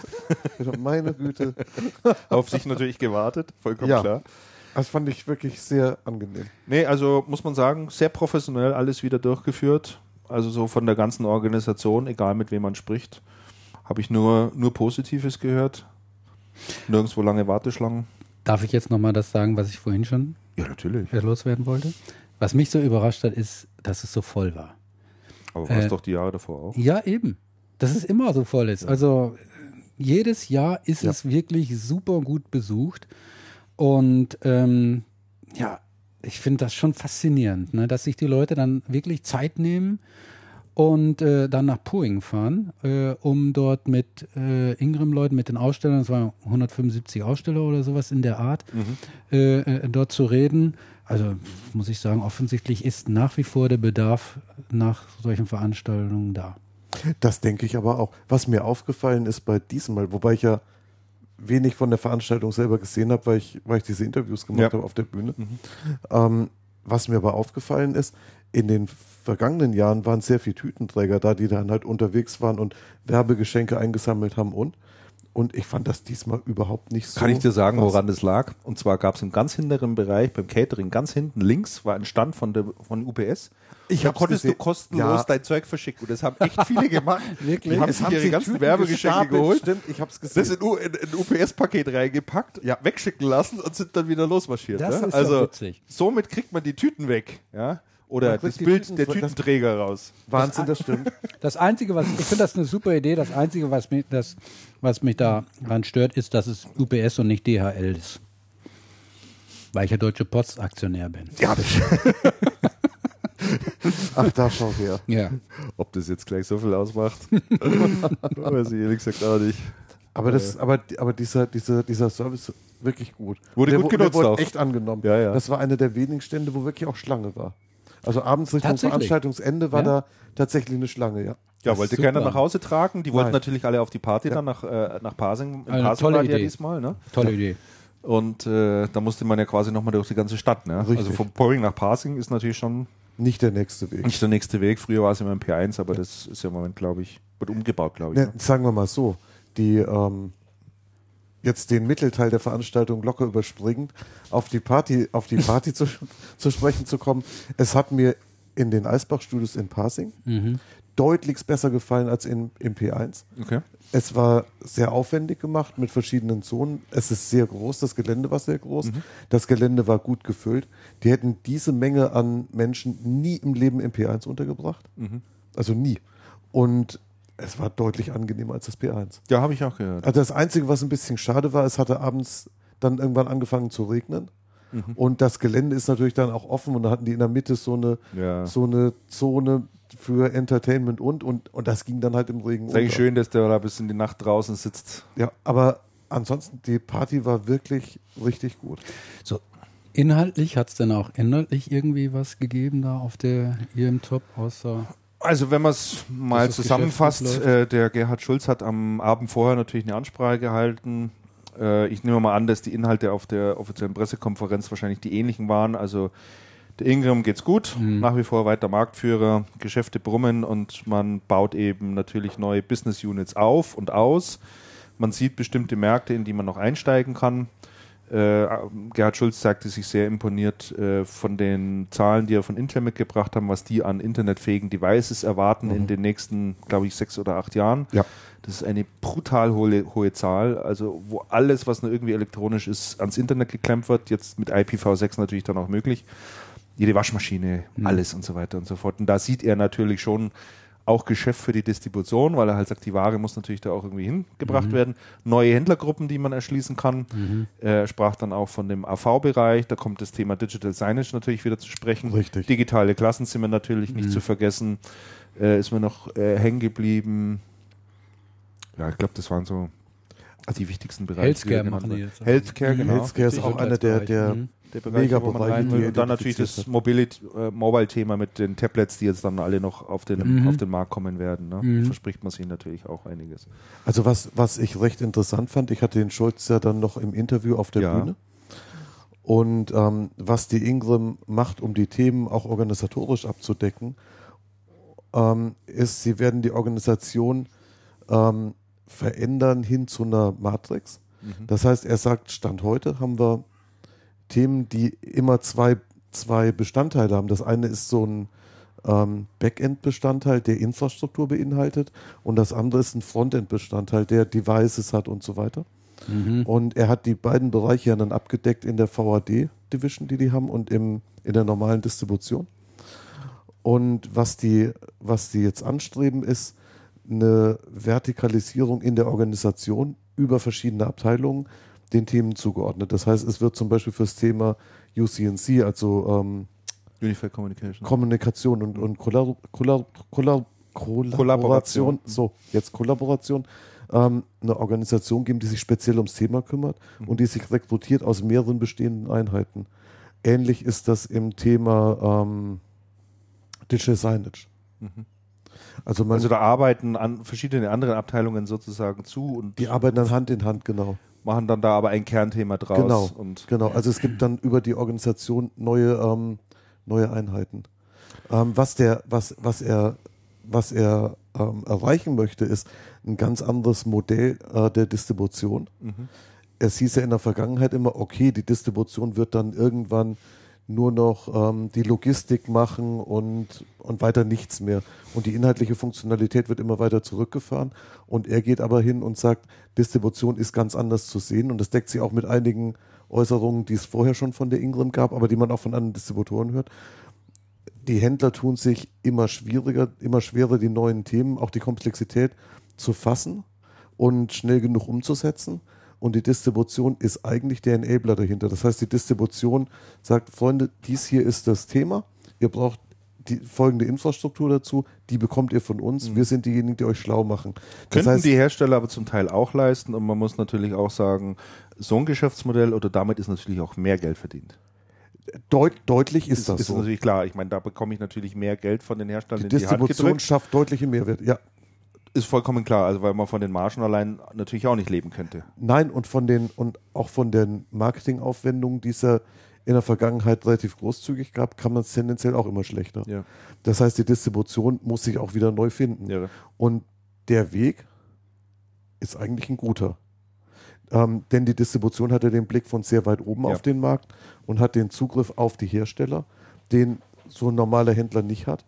Und ähm, sagen wir mal so, in den neuen Themen, wenn man sich anschaut, ähm, Themen rund ums iPhone oder um Tablets und so weiter und so fort, sind gerade auf der Seite Softwareintegration sehr viele winzig kleine Hersteller, die man hier gar nicht so kennt, vor Mhm. allem dann nicht in die Breite und die es auch alleine nicht schaffen können, im Markt so prominent eine Rolle zu spielen. Das heißt, die brauchen jemanden, der sie mitnimmt Natürlich, und, sicherlich. und bekannt macht. Und von daher macht das schon Sinn. Die großen Hersteller können es schon. Ob die großen Hersteller es dann immer so wollen und wie die ihre Aufgaben sehen, ist eine ganz andere Geschichte. Ja, die Frage ist halt, wie gut eine Ingram oder auch ein beliebig anderer Distributor sowas auch immer darstellen kann gegenüber dem Handel. Also, dass, dass sie einem wirklich diese Mehrwerte und Lösungen auch, auch zeigen können. Also oftmals habe ich so den Eindruck, ist da mehr Geplauder dahinter, dass man das machen möchte, aber so den richtigen Ansatz sieht man wirklich selten, dass der Händler dann für sich auch erkennt, aha, da habe ich etwas für meine Klientel, da weiß ich, da brauche ich dieses, jenes, da, da, da, da, da, ja, diese fünf Komponenten und dann kriege ich das und ich kriege das auch zusammengestellt und maßgeschneidert. Oft ist es, habe ich den Eindruck, eher ein Lippenbekenntnis und da wird schon auch immer ganz gern Geld genommen von den Herstellern, äh, mit dem Versprechen, das dann auch entsprechend äh, halt zu vermarkten. Also bin gespannt, wie sie es hinkriegen. Sicherlich für den Handel positiv, der sich ansonsten an jede separate Stelle einzeln Richtig. wenden müsste und sich sein Zeug selber zusammensuchen muss. Ja, äh, das ist natürlich Arbeitserleichterung für ihn, überhaupt keine Frage. Das ist klar. Wobei, ich habe mir neulich mal angeschaut im Thema ähm, Mobilfunk, Mhm. beziehungsweise Integration mo mobiler Geräte in, in Netzwerk, gerade Smartphone. ja. ähm, habe ich mir mal angeschaut, das Portfolio, was die Ingram da jetzt aufgesetzt hat. Und das soll dann auch so ein Querschnittsthema bei Mhm. denen werden. Und das war schon sehr interessant. Ähm, wie stark sie dann auch in die Details gegangen sind und zum Beispiel gesagt haben, okay, es gibt also das Problem, dass Handyabrechnungen häufig falsch sind und es gibt einen kleinen Softwarehersteller, der löst das. Der löst auch das Roaming-Problem, dass, dass man ins Ausland geht und dann hast du Roaming-Rechnungen, die ja. massiv sind. Da- Das heißt, es gibt eine Management-Software dafür. Das ist ein Hersteller, der ist in USA bei den Ingrams schon gelistet und den holt man dann nach Deutschland und sagt, das ist eigentlich ein Thema und für dieses Thema haben wir diesen, ähm, diesen Hersteller und liebe Händler, das ist ein Thema, schaut euch das an. Ja, das ist absolut, absolut gut und, Und wenn die es durchgängig so spielen, Dann, ja. dann ist das gut. Wobei, du hast natürlich recht, Christian, Händler sind natürlich auch oft so ähm, sprunghaft unterwegs. Sie denken dann, Distributor, da muss ich einkaufen, da muss ich den besten Preis schießen und Ja. also die denken oft auch selber nicht in diesen Lösungszusammenhängen und denen müssen dann die Kunden das massiv unter die Nase reiben, dass die dann auch reagieren. Ja. Also interessante Frage, ob das wirklich dann Nee, greift. also ich- Aber der Weg finde halte ich für sehr gut. Der, der Weg ist sicherlich äh, vorgezeichnet und, und, und eigentlich auch logisch, damit dieses Unternehmen, sagen wir mal, auch genügend Geld für sich erwirtschaften kann, um sowas zu machen, weil, wie gesagt, nur von diesen Margen können die nicht leben. Die müssen ein Stück weit Dienstleistung mit reinbringen und Servicegeschäft mit reinbringen. Aber es gibt eben auch Distributoren, die das sich auf die Fahne schreiben zu tun, Market Enabling zu machen und so weiter und so fort und das überhaupt nicht gebacken bekommen. Also gibt es wirklich auch schlechte Beispiele. oh, Christian, will jetzt, hast du recht. will jetzt niemand nennen, aber wir nennen keine Namen, aber du aber hast das, deutlich das recht. ist einfach so und da hört man dieses. die verschiedensten Hersteller, äh, auch größere, die dann sagen, das kriegen die einfach nicht auf die Reihe. Also insofern muss man der Ingram einfach nur mal die Daumen drücken. Ne? Oftmals sind die Prozesse ja auch wirklich alles andere als trivial. Ja. Die Ingram-Leute haben äh, gestern ja äh, auf der Veranstaltung auf der EM Top oder im Rahmen der EM Top haben die ja einen, ein Projekt äh, dort äh, der Öffentlichkeit präsentiert, äh, worauf die also ziemlich stolz sind. Die haben äh, im Bereich Education da so eine zusammen mit Herstellern und Systemhäusern, äh, Acer war dabei, Brasser war Ja. dabei, Brünix und Sander, das Systemhaus hier aus München war dabei und noch drei andere, glaube ich, die mir jetzt gerade nicht einfallen. Und äh, der Markus Ade, der Vertriebschef, der hatte mir erzählt, welcher Aufwand dahinter stand. Die haben über ein. Jahr äh, da an diesem Projekt gearbeitet und ähm, die haben eine Person definiert, die nichts anderes mehr tut heute, als sich mit diesem ganzen Bildungsbereich, Schulbereich auseinanderzusetzen, weil es einfach nebenher nicht wirklich zu Nein. leisten ist. Gerade dieser Bereich ist, ist super kompliziert. Äh, du weißt ja erstmal gar nicht, mit wem muss ich überhaupt sprechen. Ja, im Schulbereich. Ne? Da gibt es ja die Bildungsträger, da gibt es halt eben, ähm, ähm, wir haben in, Deu in Deutschland Föderalismus, da musst du auch auf Bundesebene immer wieder mit anderen Leuten sprechen. Das hatte der Acer-Kollege dort äh, berichtet, ne, dass er halt eben seinen äh, europäischen Chefs dann, als sie gesagt mir mach, mach doch mal in Schule und musste er super macht- musste er ihnen jetzt erstmal das äh, föderalistische Bildungssystem in Deutschland erklären und, und so. Und das ist alles sehr, sehr kompliziert. Ja. Und der Händler weiß es natürlich auch gar nicht. Wie, wie mache ich denn eigentlich so ein Business? Ne? Gehe ich zum Bürgermeister, gehe ich zum Schulamt. zum Schu Schulamt oder Direktor, zum- Klassenlehrerin. Ja, ja. Und ähm, da ist es natürlich sehr, sehr hilfreich, wenn du jemanden hast, deinen Distributor, der sich einfach auskennt in dem Bereich, der dir Ja. halt eben da, äh, der, meinetwegen platt gesagt, an die Hand nimmt Ja. äh, und dir sagt, beachte darauf, jetzt musst du das tun und wenn Ingram äh, das äh, macht, dann denke ich, dann werden die halt äh, dort sehr dankbare Händler finden. Ja, genau das müssen sie machen. Die, Solche Informationen bereitstellen, schön gebündelt, Ja. wo du als Händler siehst, die und die Ansprechpartner gibt's, da und dort ist das Geld letztendlich, dort, dort sind auch die Entscheidungsträger, damit der weiß, wo er auch hin muss. Weil du kannst ja nicht ein halbes Jahr als Händler schon mal damit verbringen, in der Hoffnung für eine Schule mal ein Projekt zu machen. Ja? Oder, oder da, da, da, das, das ist undenkbar, das geht nicht.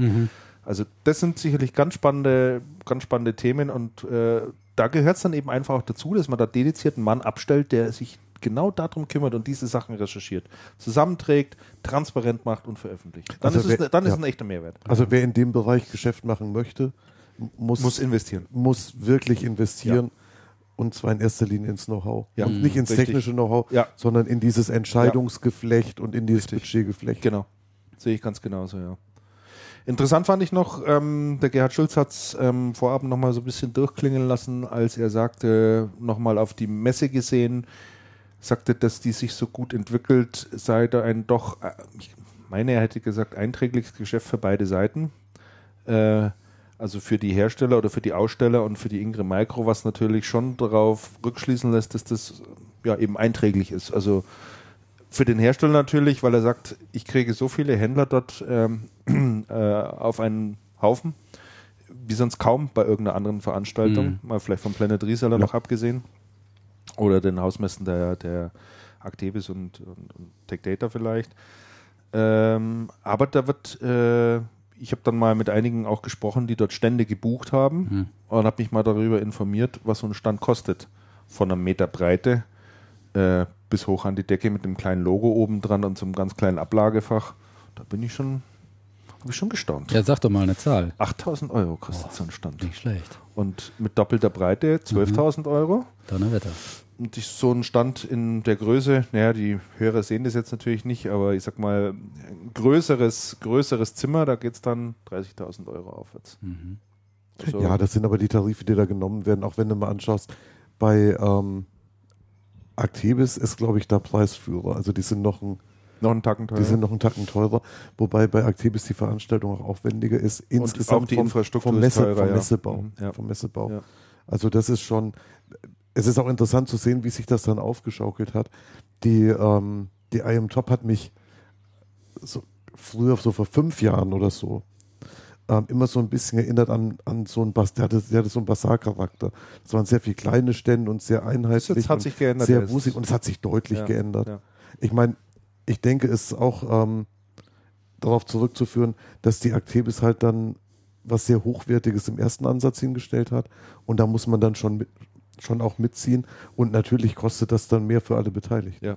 Ja, ja, Aber- aber es ist schon- es es ist ist ein Messegeschäft. Das Es wollte ich schon damit sagen. gewaltig. Es ist mittlerweile eben auch ein, ein, ein Aber- Geschäft geworden. Und, Ja. und sagen, und sagen wir es so, die, so. die Distribution ist ja auf diese Marketing-Einnahmen Ja, absolut angewiesen. Ja. Denn von den, wie viel Punkten hast du noch an einem, an einem Standardprodukt? Ja, Anderthalb oder was? Natürlich. Davon reißt man auch keine, auch keine 0,5 äh, Umsatzrendite. ja, mehr. klar. Also Also das, mir wurde dann auch gesagt, da auch ist, klar. da ist auch nichts mit Preisfeilschen Feilschen und so weiter und ich bin doch guter Kunde und sonst irgendwas oder gute du Lieferant. bist dabei Da- oder nicht. Entweder du bist dabei oder nicht. Und äh, die, die können dieses Geld eben einfach auch verlangen, weil sie eben eine sehr hohe Qualität anbieten, die was die Organisation anbelangt und auch was die Besucherzahl anbelangt. Ja, die, genau, die Gegenleistung stimmt einfach auch. Da muss ich sagen, steht jetzt Tech Data unter Zugzwang. Absolut. Weil was die da Jo. machen, äh, also die Location, die Tech Data in den letzten Jahren gebucht hat, ähm, wie heißt das da noch? Ja, das äh, die, MC, nee, die Zenit. Da, Zenithalle am Zenithalle MOC. am MOC. Die finde ich grauenvoll. Ne? dieser Also Schotterweg da hinten. Der ne? Schotterweg Wenn's vom regnet. Parkplatz. Wenn es regnet, ist, ist es, bist du schon versaut. Die Halle selber ist klein und dunkel. Ja, und, Ja. und äh, furchtbar, ganz furchtbar. Und da hat, ähm, also die, gut, das OCE-Zentrum, das ist auch nicht so toll, aber es ist wenigstens hell und die Infrastruktur ist in Ordnung. Da hat Actebis mit dieser Mit der Jahrhunderthalle. das ist, das ist super. Also Maßstäbe Ja, ja, gesetzt, muss man sagen. Das ist also schon allein von der Halle her Ja. ein Besuch Sehr wert. Ne? Und da muss aber Tech Data nach Also, meinem Geschmack Ja, einfach das, jetzt das mal. sehe ich, das sehe ich auch. Ja. Ich meine, Techdata hatte ja in der Vergangenheit dann eher tief gestapelt und gesagt, okay, wir sind halt nicht die Nummer eins am Markt und wir wollen auch gar nicht die Besucherzahl toppen, sondern wir wollen ein schönes Event auf die Beine stellen. Ich fand es im letzten Jahr so unübersichtlich in dieser Mhm. Halle. Mhm. Ich fand es die Jahre vorher war das übersichtlich und man konnte sich schön orientieren. Ich habe letztes Jahr überhaupt nicht durchgeblickt, Ja. was, was da wo ist. Und mir war auch überhaupt nicht klar, wie viele Leute da jetzt als Besucher dort sind, wo ich Menschen treffe, die ich kenne. Also war sehr, sehr intransparent und war nicht so richtig, nicht so richtig hitverdächtig. Ja. Also da, da sollte doch wirklich was passieren.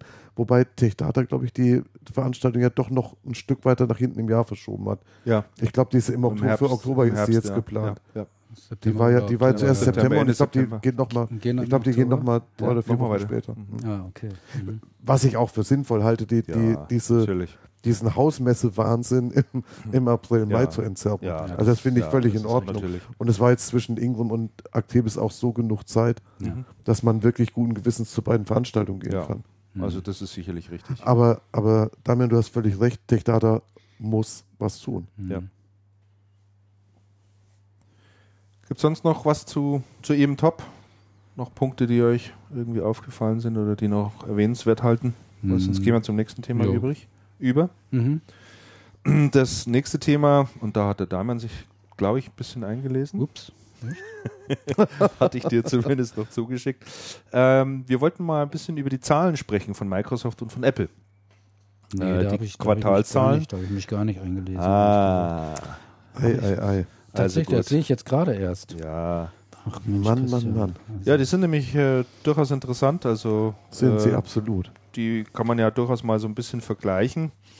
Ähm, Microsoft als großes äh, Softwareunternehmen, die haben also ähm, jetzt für ihr erstes Quartal die Zahlen äh, eben vorgelegt und haben ganz gutes Wachstum wieder hingelegt, obwohl eben die Windows-Sparte doch ein Stück weit schwächelt.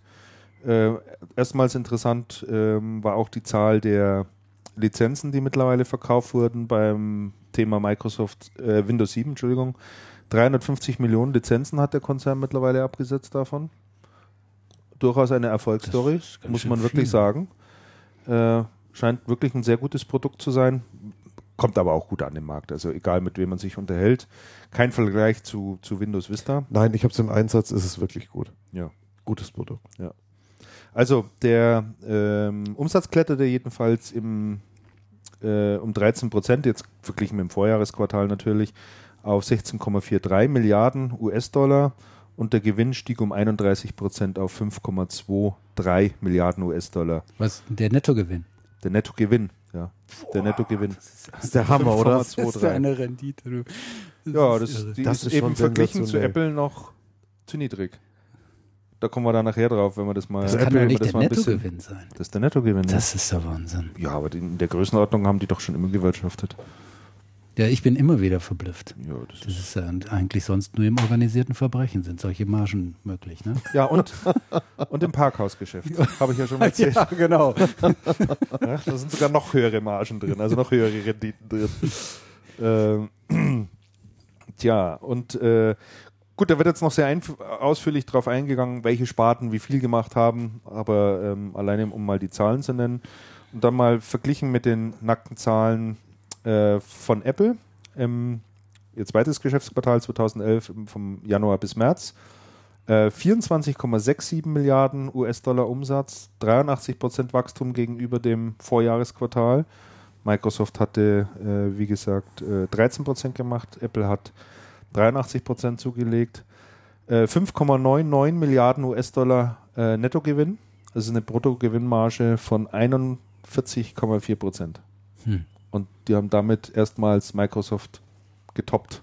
Und was das nicht im Produkte Software, anbelangt. sondern im Und das im Hardware. Hardware-Bereich. Und das finde ich eben das Interessante. Das ist der Hammer. Im Softwarebereich, ja. Weil das eine Ware ist, die duplizierst Ja, du und kopierst sicher. du einfach nur so oft, wie du sie Mhm. brauchst. Aber im Hardware-Bereich so etwas zu machen, das ist, finde ich, echt erstaunlich. Hm. Und es gibt ja äh, durchaus auch Zahlen darüber, äh, wie hoch die Margen bei einem verkauften iPad oder iPhone sind. Die liegen dort im Bereich von 50 bis 60 Prozent Mhm. bei Hardware. Und da stellt sich mir natürlich immer die Frage, warum bekommen das andere Hersteller nicht hin? Mhm. Die Frage muss man sich ganz einfach stellen. Weil es gibt ja jemanden, der auch zeigt, wie es funktioniert. Also, 59 Prozent der Umsätze erzielte Apple außerhalb der USA. 59 Prozent. Dann haben sie 3, äh, ja, fast 3,8 Millionen Macs verkauft, 28 Prozent Wachstum. Also auch dort zieht das Geschäft wirklich stark an. Das ist wirklich so in der Bugwelle, oder na, nicht Bugwelle ist falsch, im hinten dran, der Ja. Sogwelle. Sogwelle dann wahrscheinlich. Im- Im, so Im Sog. Im Sog ist ein schönes Wort. Ähm, der Anteil davon 2,7 mobile Macs, also Notebook-Geschäft natürlich deutlich, deutlich weiter vorne und eine Million Desktops. iPhones haben sie verkauft, wieder neuer Rekord. 18,6 Millionen iPhones wurden in einem Quartal verkauft. 113% Wachstum bedeutet das zum Vorjahresquartal und machen damit einen Umsatz von 12,3 Milliarden Dollar. Dann haben sie verkauft ähm, 4,7 Millionen iPads mittlerweile, äh, in dem Quartal, nicht mittlerweile. Äh, machen sie nochmal 2,8 Milliarden und iPods 17 Prozent weniger. Da scheint sich langsam eine Mhm. Sättigung einzustellen, beziehungsweise die Leute kaufen dann halt eben gleich das iPhone. Also das ist schon, schon sehr, sehr beeindruckende Zahlen und äh, mit dem Thema, warum schaffen das andere Hersteller nicht, das finde ich schon, schon interessant und vielleicht sollte man wenigstens mal zwei Minuten drüber sprechen, weil ja eigentlich das Hardware-Geschäft ähm, im Wesentlichen dadurch geprägt ist, dass du bestimmte Komponenten brauchst.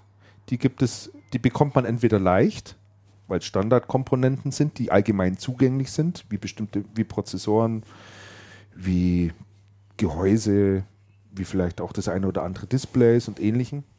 Es gibt Komponenten, die so speziell sind oder die man für die eigenen Zwecke hat schaffen lassen, an die man schwieriger rankommt, wo es wenig äh, Hersteller auch gibt, die das können. Ähm, und die wesentlich, und ich sag mal, da haben ja eigentlich alle Hersteller die gleichen Zugangsvoraussetzungen. Was den Unterschied dann macht, ist in meinen Augen tatsächlich die Software, die dann da drauf ist. Das ist meine Behauptung. Na, das behaupte ich. Na, das glaube ich nicht. Ich, ich glaube, das spielt eine Rolle, aber ich glaube nicht, dass das nur das ist.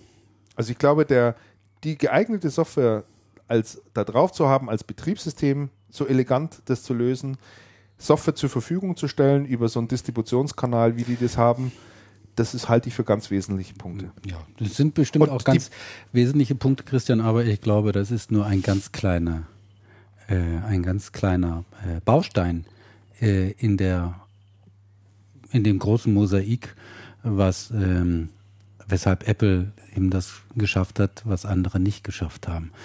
Ähm, ich denke, jetzt zu sagen, Apple, die Apple-Produkte sind wegen der Software so erfolgreich, ich glaube, das ist viel zu kurz.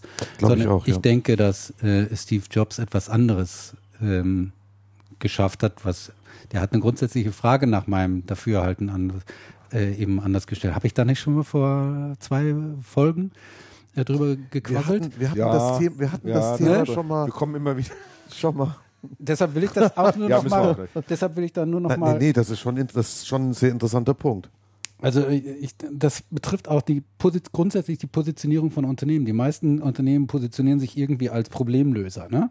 Die sagen, was ist das Problem meiner Kunden und äh, äh, wie können wir das lösen? Und dann werden Strategie-Meetings gemacht und so weiter und so fort. Wenn man dann da rauskommt, dann sage ich immer, dann hat man einen Zahnarzt.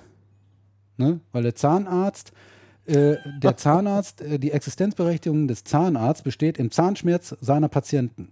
Ja, äh, was du beim Zahnarzt immer bekommst, ist, wenn du da rausgehst, du hast keine Zahnschmerzen mehr. Ne? Aber du bekommst beim Zahnarzt, Ausnahmen bestätigen die Regel, etwas anderes nie. Nie eine Bereicherung, eine Verschönerung deines Lebens. Ja, du sagst ja nicht, ich tu mir jetzt mal was Gutes, ich gehe zum Zahnarzt. Ne? Das machst du ja nicht. Ne? Und bei den Unternehmen, auch bei den IT-Unternehmen übrigens, auch bei den Händlern, ist es auch so, die sind die Problemlöser. So, und wenn dann der Kunde kein Problem hat, dann haben die da eben auch kein Geschäft. Ne? Und der Jobs, der hat nach meinem Dafürhalten etwas anderes gemacht. Er hat die Frage radikal anders gestellt. Er hat sich gar nicht die, die Frage gestellt, was sind die Probleme meiner Zielkunden, sondern wie kann ich das Leben der Menschen bereichern, verschönern, veredeln. Ja, wie, und was dann herausgekommen ist, das sind eben diese Produkte, wo die Leute sagen, wow, das ist geil, ne, das will ich haben, einfach weil mein Leben dadurch Ja, aber, wird. aber so ganz stimmt das ja auch nicht, wenn du dir jetzt mal anschaust, das erste große Erfolgsprodukt äh, von denen war ja der iPod. Ja. Der nichts anderes ist als ein MP3-Spieler, wie jeder andere auch. Viele sagen sogar, er ist im Vergleich zu anderen MP3-Spielern, die es damals auf dem Markt gab oder auch noch gibt, gar nicht mal so gut. Äh, und, und, und beide, beide Produkte machen ja nichts anderes als Musik abzuspielen. Also dadurch hast du ja die direkte Vergleichbar. Was schafft denn da jetzt? wa- Was hat denn da der, der Jobs geschaffen an? Die Magie der Sache. Was hat er denn bereichert? die, er Ma hat- die Magie der Sache, Christian, ist, Jobs hat nie das Wort MP3-Player in den Mund genommen, Hat er nicht, nein. sondern gesagt, wir haben hier was ganz Tolles. Damit kannst du super cool It's Musik credible. abspielen, wo du bist. Da gibt es schicke weiße Kopfhörer dazu. Kinder, das müsst ihr haben.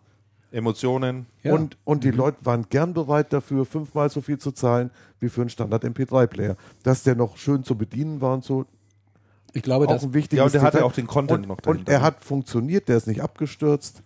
es ist ja auch die ganze Das- Apple-Sache ist doch ja. keine rationale. Also zum Teil nur, sondern Ja, ist ja, zum natürlich. großen Teil halt eine hochemotionale äh, Geschichte, die dahinter, die auch den Erfolg der, von Apple ähm, mit äh, begründet hat. Also eben diese Emotionalität, die mit den Geräten verbunden ist. Ne? Also, Apple Aber kann doch dann eigentlich nur ein Aufruf an, an, an auch viele, viele andere Hersteller sein. einfach mal sich auch ein Stück weit endlich in diese Richtung zu bewegen. Ja?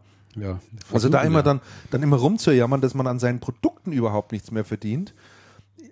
Das, das, Das das, das wird doch sein. dann ad, ad, ad absurdum geführt, wenn Ist du auf absurd. der anderen Seite Hersteller vorweisen kannst, wo du sagst, es funktioniert doch. Du kannst mit so einem Produkt 50, 60 Prozent Marge machen. Ja. Es geht. Du musst es nur richtig machen.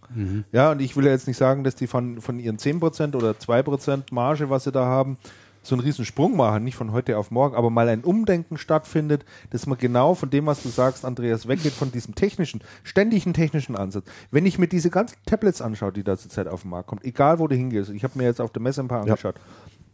Du wirst sofort zugedichtet mit technischen Aspekten. Diese Schnittstelle, da die, ja. Schnittstelle, die Auflösung und so weiter und so fort. Alles Dinge, die mich nicht interessieren. Ich nehme das Ding in die, in die Hand, spiele kurz damit und sage, um Gottes Willen, das kannst du ja nicht bedienen, dieses Gerät. Ja. Furchtbar. Kleine Menüs, nicht äh, grauenhaft, ruckelig, passt einfach alles nicht zusammen. So, und in, in die Richtung wird einem, da wird einfach in meinen Augen viel zu wenig nachgedacht. Und der Fehler ist, dass die Hersteller sich da so extrem abgemacht, abhängig gemacht haben von diesen ganzen OEM-Lieferanten. Und immer dieses Zeug kaufen müssen, was dann hinten halt vom Fließband runterfällt. Welche Möglichkeiten haben sie denn? lasst uns doch mal einen Schritt zurückgehen in der Geschichte und, und gucken wir uns doch mal an. Es gibt ja in der PC-Industrie auch recht imposante Figuren, auch hier in Deutschland. Ähm, und zwar wür- würde ich jetzt mal behaupten, der Anti-Jobs unserer Industrie ist Winfried Hoffmann. Damian, lach, du auch, ich auch. Winfried Hoffmann. Winfried Hoffmann ist ja, ist ja lang bei Commodore gewesen und dann hat dann ASI gemacht. Und ASI, das war dann die PC-Zeit und die PCs wurden da zusammengenagelt und dann stand der Hoffmann bei einer Veranstaltung auf der Bühne und hat gesagt, sag mal Leute hier mit diesen, mit diesen ganzen PCs und Rechnern ist doch alles keine Magie. Wenn man die aufmacht, immer dasselbe drin. Und hat er, hat er Komponenten, Ja. Motherboard, CPU, Festplatte, Grafikkarte zusammennageln, rums, fertig, raus und davon möglichst viel und zack. Ähm, und damit ist der PC ähm, per los. se nichts Faszinierendes mehr. Das ist eine blöde, ne? das ist eine blöde graue Kiste, komplett vergleichbar, egal was auf denen drauf ist. Und das haben dann oder das spielen eigentlich alle in der einen oder anderen Version bis heute, das Lied. Es haben verschiedene Firmen immer mal versucht auszubrechen. Ähm, interessantes Beispiel war, ich meine, es wäre die ganz uralte Packard Bell gewesen. Ähm, die sind damals mit Rechnern gekommen. Die hatten sehr schöne Software-Suite drauf. Punkt Software, die drauf läuft. Die Software war so, die hatte einen Aufsatz auf Windows. Es sah aus wie ein ganz normaler Schreibtisch und war dann auch so zu bedienen. Und man hat die Programme interessant angeordnet gehabt. Es war vom Look and Feel was total anderes. Hat sich überhaupt nicht durchgesetzt. Dann sind die Notebook-Hersteller hergegangen. Sehr schönes Beispiel. Du, du hast schon einen schönen ThinkPad, Damian. Ähm, Sein neuer übrigens. Ne? der, no, der neue Think, ich habe noch gar keinen Lüfter gehört. Ich auch nicht. Nee, den, Doch, na, ich Wetter. auch nicht. Der hat keinen Hat mehr, der oder? Der hat, hat der noch einen? ich habe noch nicht reingeguckt. Ich Mach mal ein paar Webseiten mit Flash auf. Mal schauen, ob es Nee, dann gleich wieder. Ähm, zum Beispiel ist dann IBM hergegangen und hat, und hat verschiedene ähm, Tools draufgepackt. Da gibt es so, da gibt's so ein ganzes Toolset, mit, mit dem man wirklich sehr schön arbeiten kann, extra für ThinkPad. Sagt, sagt mir, sagt mir vor Jahr und Tag, ähm, ein sehr frustrierter ähm, ThinkPad-Verkäufer. Sagt, wir haben so tolle Tools auf diesen Maschinen und wenn wir die Maschinen dann an die Kunden liefern, die dann sowieso schon fies über Preis irgendwie ins Projekt gegangen sind, dann machen die Unternehmen als erstes was? Platt. Die machen das Ding platt, betanken es mit ihren Stand. So, das war eine wunderbar schöne technische Panne. Plötzlich waren wir weggerissen, was daran lag, dass der Rekorder, der hier alles aufzeichnet und dann durchschleift, ähm, ausgegangen ist. Der hatte nämlich äh, seine Stromversorgung irgendwie war nicht in Ordnung und dann lief der die ganze Zeit auf der Batterie oder auf Akku und war dann irgendwann leer. Und dann konnten wir uns nicht mehr hören. Draußen konnte man uns sicherlich noch weiter hören, aber wir starten jetzt neu. Jetzt sind wir gerade im Überlegen, wo wir stehen geblieben sind. Wir waren mitten bei mir im Wort stehen geblieben. Ich weiß bloß nicht mehr genau in welchem. Ich hatte gesagt, Wir waren bei Asi jedenfalls, wir waren bei der Entmystifizierung. richtig, Winfried Hoffmann ist der Anti-Jobs unserer Industrie. Ja.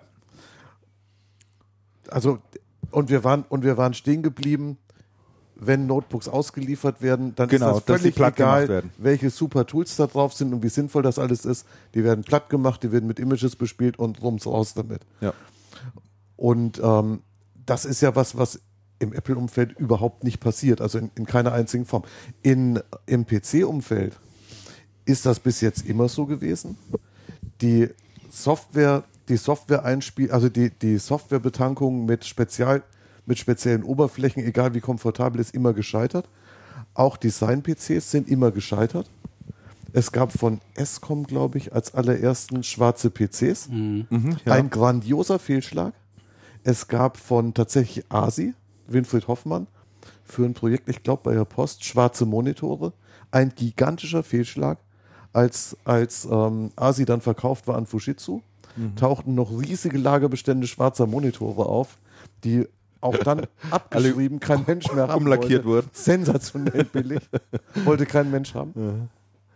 Es gab Designer-PCs sehr früh bei Phobis, der, den Colani-PC. Den Colani-PC, richtig. Den Man hatte alle, aber- alles Mögliche zumindest mal ausprobiert. Es wurden viele Sachen ausprobiert. Es wollte nie jemand haben. War, war das nicht sogar Escom, die mal so eine eigene, eigene Oberfläche auch für, ihr Betrie für, für Windows entwickelt hatten? Das Packard, Bell, Packard Bell war das. Ja, und, Packard und, und Bell ich kam, meine, kam dann Escom oder Fujitsu. war das auch, die hatten auch so ein Teil, wie so ein Es- Panel, aber ist Es egal. gab, das mehr, es gab eine sehr interessante Oberflächenentwicklung ähm, von der Siemens. Wenn ich ein bisschen FSC überlege, fällt mir. Fällt, nee, nee von, nee, von der Siemens noch. Ja? Also das war, das war Ja, ja wahrscheinlich. Siemens, Siemens Nixdorf oder früher. Mhm. Das war, das war eine eigene Oberfläche, die hatte so Aktenschränke als, ähm, ja, als Icons. man Das war, der Sie- was man halt so bei Siemens braucht. was, ne? was man halt so kennt. Und das war, und es war, ich habe mir das mal angeschaut, es war sehr, sehr komfortabel. Es hat sich null durchgesetzt. Und es ist halt so gewesen, dass die PC-Geschichte gerade in Deutschland eine war, die immer sehr technisch getrieben worden ist, immer getrieben worden ist durch die Gemeinde, ähm, immer getrieben worden ist durch die schnellste aktuelle CPU. Intel hat das sehr stark unterstützt, die sind Ja. dann los. Weltweit war Ja, die mal mussten halt immer natürlich immer noch ihre neuen Produkte verkaufen ne? und waren natürlich auch diejenigen, die das vorangetrieben haben. Die waren überhaupt nicht an den Trends interessiert. Nein, denen war auch war völlig egal. Die wollten ihre wurscht. CPUs verkaufen. Richtig, denen war wurscht, wie schön ein PC aussieht. Also der einzige, den ich so im Moment im Markt sehe, der das wirklich mal so auch in der Richtung begreift und die waren auch auf der EM Top zu sehen mit echt schicken, total schicken Notebooks ist Sony. Also die haben da ganz ausgefallene, wirklich sehr durchdachte Dinger dort stehen, ganz flache Flundern in tollen Farben. Also ganz faszinierend und äh, da habe ich auch den Eindruck, die machen das auch mehr über Emotionen. Die sind Sie auch richtig teuer, Sie die versuchen Dinger. es zumindest, wobei Sony im Notebook-Segment nie Nicht so wirklich so, richtig erfolgreich erfolgreich gewesen ist. Nie.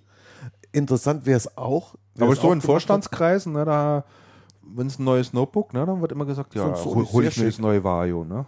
Sehr ah, schick. Vario. hat. Aber, aber es hat sich, es hat, und, Teuer. der, und der andere, der es versucht, allerdings dann schon auf einer Low-Cost-Schiene oder relativ Low-Cost, ist mittlerweile wieder Packard Bell, Acer-Tochter, die auch mit sehr schicken Geräten auf dem Markt sind. Wo ich, wo ich mir die Desktops neulich mal angeschaut habe, die neuen, die sind richtig gut. Die sind mit Liebe zum Detail gemacht. Ob sich das durchsetzt, aber es wird zumindest mehr Wert drauf gelegt. Mittlerweile kann man sowas schon mal bringen. Also Design äh, spielt immer eine größere Rolle. wichtig. Aber Christian, ich muss unbedingt noch eins loswerden. Ja. Ein, äh, Bon mot meinetwegen oder wie immer ihr das nennen wollt. Wenn ich das jetzt nicht loswerde, dann, Vergiss du's. dann kriege ich Bauchschmerzen wegen Bellverhaltens oder so. oh mein Gott. Du sagtest nämlich, Christian, Apple zeigt doch, dass es geht, äh, richtig an äh, Hardware auch Marge zu machen und so weiter und so fort. Warum machen die anderen das nicht auch? Ja, Goethe hat gezeigt, dass man ein Riesenwerk in Reimform machen kann. Ja, das ist der Faust. Ne? Warum machen das nicht andere auch? Ich kann es euch sagen, weil es sau schwierig ist ne? und weil man dazu einfach, ich weiß nicht, irgendwie über besondere Fähigkeiten verfügen muss und vielleicht auch einen ganz lichten Moment mal haben muss. Und so, ich denke, ich glaube nicht, dass es andere Hersteller äh, gibt oder zumindest nicht so schnell, die diesen Erfolg von äh, Apple äh, kopieren oder wiederholen können. Nein, das glaube in, ich. in, in, in keinem Bereich, nicht. schon gar nicht eben im Tablet-Bereich, der zu stark umkämpft ist. Und gehen wir vielleicht mal, oder schließen wir dieses Thema mal langsam Ja, ab, weil Moment, schließt das Thema noch nicht ab, Christ- Christian, weil da würde ich nämlich dann wieder zu Microsoft zurückgehen, Ja. wo du ja ursprünglich mit deinem Vergleich hergekommen bist. Wenn ich mir überlege, jetzt wieder Schritt in die Historie, Apple war ursprünglich mal sehr erfolgreich als eine sehr coole Company mit coolen Produkten, wurde dann nicht mehr erfolgreich, weil sie langweilig waren, mit langweiligen Produkten, das fand dann keiner mehr cool haben, und, und haben dann diesen, diesen anderen Weg wieder eingeschlagen. Und jetzt, wenn man sich Microsoft anschaut, früher war Microsoft, so als, als ich mit PC gestartet bin, war es klar, ich werde natürlich ein Microsoft-DOS haben und kein DR-DOS. Ich werde natürlich dann Microsoft Office verwenden, ich werde natürlich Microsoft Word verwenden nicht wird perfekt. nicht WordPerfect und nicht Starwriter oder sonst was. Und das waren damals coole Produkte, das war Kult. Windows, die ersten Versionen, das war absolut kultig. Office, die ersten Versionen waren kultig. Und da sind die Leute davor gestanden und haben gedacht, so, so wie das heute bei, so wie das heute bei Apple-Produkten ist, haben gesagt, boah, Microsoft, das ist ja richtig eine coole Geschichte. Microsoft hat sich irgendwann sehr viel stärker aus einer Desktop-Company in eine Business-Company entwickelt, ist dann, ist dann auch in Netzwerkbetriebssysteme eingestiegen, in ERP etc. Und eins muss man sagen, Microsoft ist damit natürlich sehr viel größer geworden, sehr viel näher auch an die Großkunden gerutscht, hat dann ein ganz anderes Standing, völlig geschenkt. Microsoft ist damit allerdings deutlich langweiliger geworden. Und wenn ich mir dann anschaue in der Microsoft-Bilanz, das ist so dieser Bereich der einzelnen Business Divisions, den du eben nur so, so ganz am Rande gestreift hast. Ja. Wenn ich mir dann anschaue, wovon Microsoft Stand heute, Stand heute lebt, ist das nach wie vor Windows und Office. Und wenn ich mir dann mal anschaue, auch auf die Divisions runtergebrochen, ähm, die Microsoft Business Division, das ist die, wo Office drin ist, wo die ganzen ERP-Aktivitäten drin sind, ähm, mit einem Umsatz von 5,25 Milliarden Umsatz, äh, Milliarden Dollar im, im, ähm, im, Quartal. im Quartal und einem Gewinn von 3,16 Milliarden. Und dann mal genauer reinschaue, spielt dieser ERP-Bereich eine ganz, ganz untergeordnete Rolle. Das heißt, Microsoft lebt im Wesentlichen von Windows und Office. Dann ähm, spielt die Xbox für einen ähm, für einen Umsatz eine Rolle, für ein, fürs Ergebnis nicht gar so einen großen. nicht, ja. In Online verbrennen die Kohle ohne Ende. Gut, da haben sie jetzt gerade noch einen dazugenommen und eins draufgesetzt, da kommen wir gleich auch noch dazu. Aber letztendlich ist die Firma lebt noch von denselben Dingen wie damals, ist aber überhaupt nicht mehr cool. Microsoft ist gar nicht mehr cool, wird heute gesehen als ähm, eine riesen bürokratische Mühle. Ähm, ich habe das im Zug der, der Skype-Übernahme auch mal recherchiert. Die Amerikaner sagen, ähm, um Gottes Willen, die, die Analysten, wenn dann die große Microsoft-Bürokratiemühle anspringt, dann bleibt da eh nichts Cooles mehr übrig. Das heißt, das ist, was sich deutlich geändert hat. Microsoft ist nicht mehr cool, nicht mehr schnell, nicht mehr emotional. Es geht heute keiner mehr hin und sagt, oh, Microsoft, wow. Nee, an Schnelligkeit haben die, haben die verloren. Also die haben in vielen Bereichen den Anschluss einfach verpasst. Dieses ganze Mo Mobile-Geschäft haben die total versäumt. Ähm, es gab ja jetzt auch so ein paar äh, Einschätzungen, was, was diese Windows Phones anbelangt, die mit dem Betriebssystem ausgeliefert werden. Die Absatzzahlen sind eine Katastrophe. Also da, das kriegen die nach wie vor nicht, äh, nicht richtig hin. Ja. Und man kann es alleine schon daran messen, dass jedes neues Windows Phone, was rauskommt von einem Hersteller, sei es LG oder irgendeinem anderen Samsung, die kommen zu Preisen in der iPhone-Klasse raus, 6,99, 7,99, 5,99 und du wartest 14 Tage und du kriegst die Dinge für 350 und weniger. Ja, also die haben eine Halbwertszeit von einem Monat, dann sind die Preise absolut im Keller und das heißt, die Preise müssen runter, sonst kriegst du es gar nicht los. Ja, ja, Die müssen abverkauft werden. Und das ist dann schon äh, ein sehr, sehr deutlicher Hinweis darauf. Ja, da hast du recht, Andreas. Sicherlich, da ist schon was dahinter. Aber ich fand deinen Vergleich mit Faust, so im Nachhinein fand ich gar nicht schlecht. Danke. Obwohl, wenn ich, wenn ich versuche, den Faust zu lesen, gerade Teil 2, Du, ich habe den auswendig gelernt. das, das habe ich befürchtet. Abgründe tun sich auf. Ich bin der Geist, der stets verneint. Mann, Mann, Mann, ey, mit wem podcast ich hier? Hauptmann der Reserve Meier. Und Faust auswendig Ja. Lerner Sicking. In beiden Fällen lang, lang ist es her. Ja, Wahnsinn. So, aber schließen wir das Thema, können wir Okay. glaube ich abschließen jetzt. Mhm. Ne? Ja. Äh, zwei Sachen, die wir vielleicht jetzt noch kurz mit reinschieben. Es gibt eine mh, Studie, die jetzt herausgekommen ist, die mich zumindest nochmal in dem Thema bestärkt, was ich auch äh, bei channelcast.de im Blog geschrieben hatte, dass ich die Tablets äh, eher als ein Transistorradio ansehe, also quasi die Verlängerung, die transportable Verlängerung eines Mhm. normalen PCs oder eines Notebooks. Das fand ich einen sehr gelungenen Vergleich übrigens. Dankeschön. Mhm.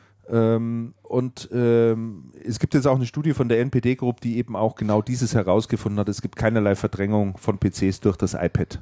Ähm, Ah, Das habe ich mir auch ausgedruckt. Das fand ich total interessant. Das Ja. habt ihr ja heute veröffentlicht. ja, und ähm, es ist eigentlich auch so die Einschätzung gewesen oder die Meinung gewesen, die ich da schon jetzt auch vertreten habe. Es wird jetzt einfach auch nochmal untermauert äh, von dieser Studie.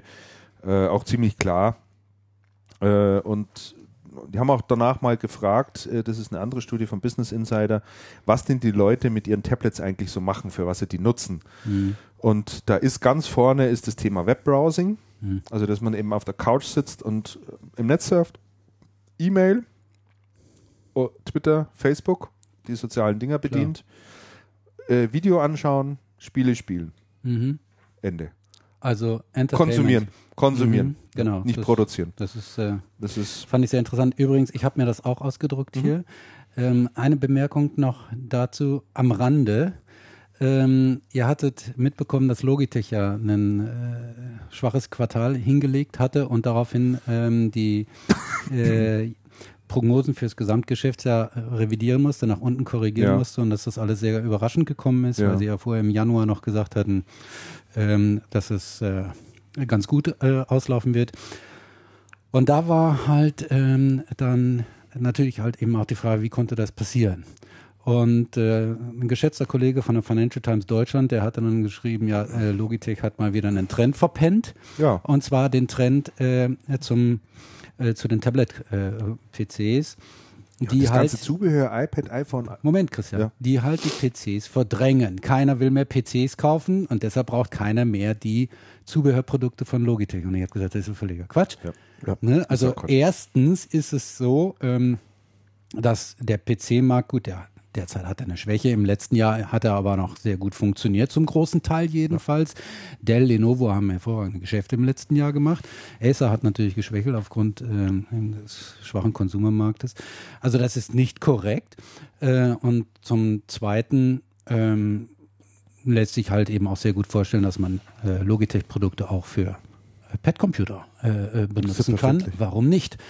Äh, äh, zumal ähm, der Logitech CEO, Quintlen heißt er, glaube ich, der hatte ja gesagt, woran es gelegen hat. Und zwar haben die hier in EMEA, im EMEA-Bereich, im Channel-Bereich irgendwie einen kapitalen Fehler gemacht. Ich weiß jetzt nicht genau, welcher Fehler es war. Auf jeden Fall, er muss sehr, sehr, sehr massiv gewesen sein, der äh, dazu geführt hat, dass die äh, Vertriebspartner in Europa und im EMEA-Bereich halt eben Wettbewerbsprodukte eher vertrieben haben. Ich denke mal, es hatte was mit dem Pricing zu tun. Die hatte auch personelle Konsequenzen. Und dass es nicht äh, in erster Linie daran lag, dass der PC äh, nicht mehr da ist. Ne? Und deshalb fand ich jetzt halt eben diese Studie von der NPD-Gruppe, die ich jetzt eigentlich gar nicht noch gar nicht so kannte bislang, die fand ich aber total interessant, muss ich sagen. Ja, die MPD-Gruppe macht schon, also Machen etliche Bereich viel, Studien ja? ja? in Mhm. dem Bereich, ja. Da Mhm. immer ganz interessant. Also das nur diese kurze Randbemerkung zu Logitech. Ja, das ist äh, sehr bemerkenswert. Ich finde im Übrigen eben auch, dass sie dieses Zubehörgeschäft rund um diese um dieses Ökosystem auch verschlafen haben. Also da haben andere Hersteller wie Belkin und Sind da schon sonstige? Zubehör sind da wesentlich aktiver und haben das wesentlich mehr aufgegriffen. Ja?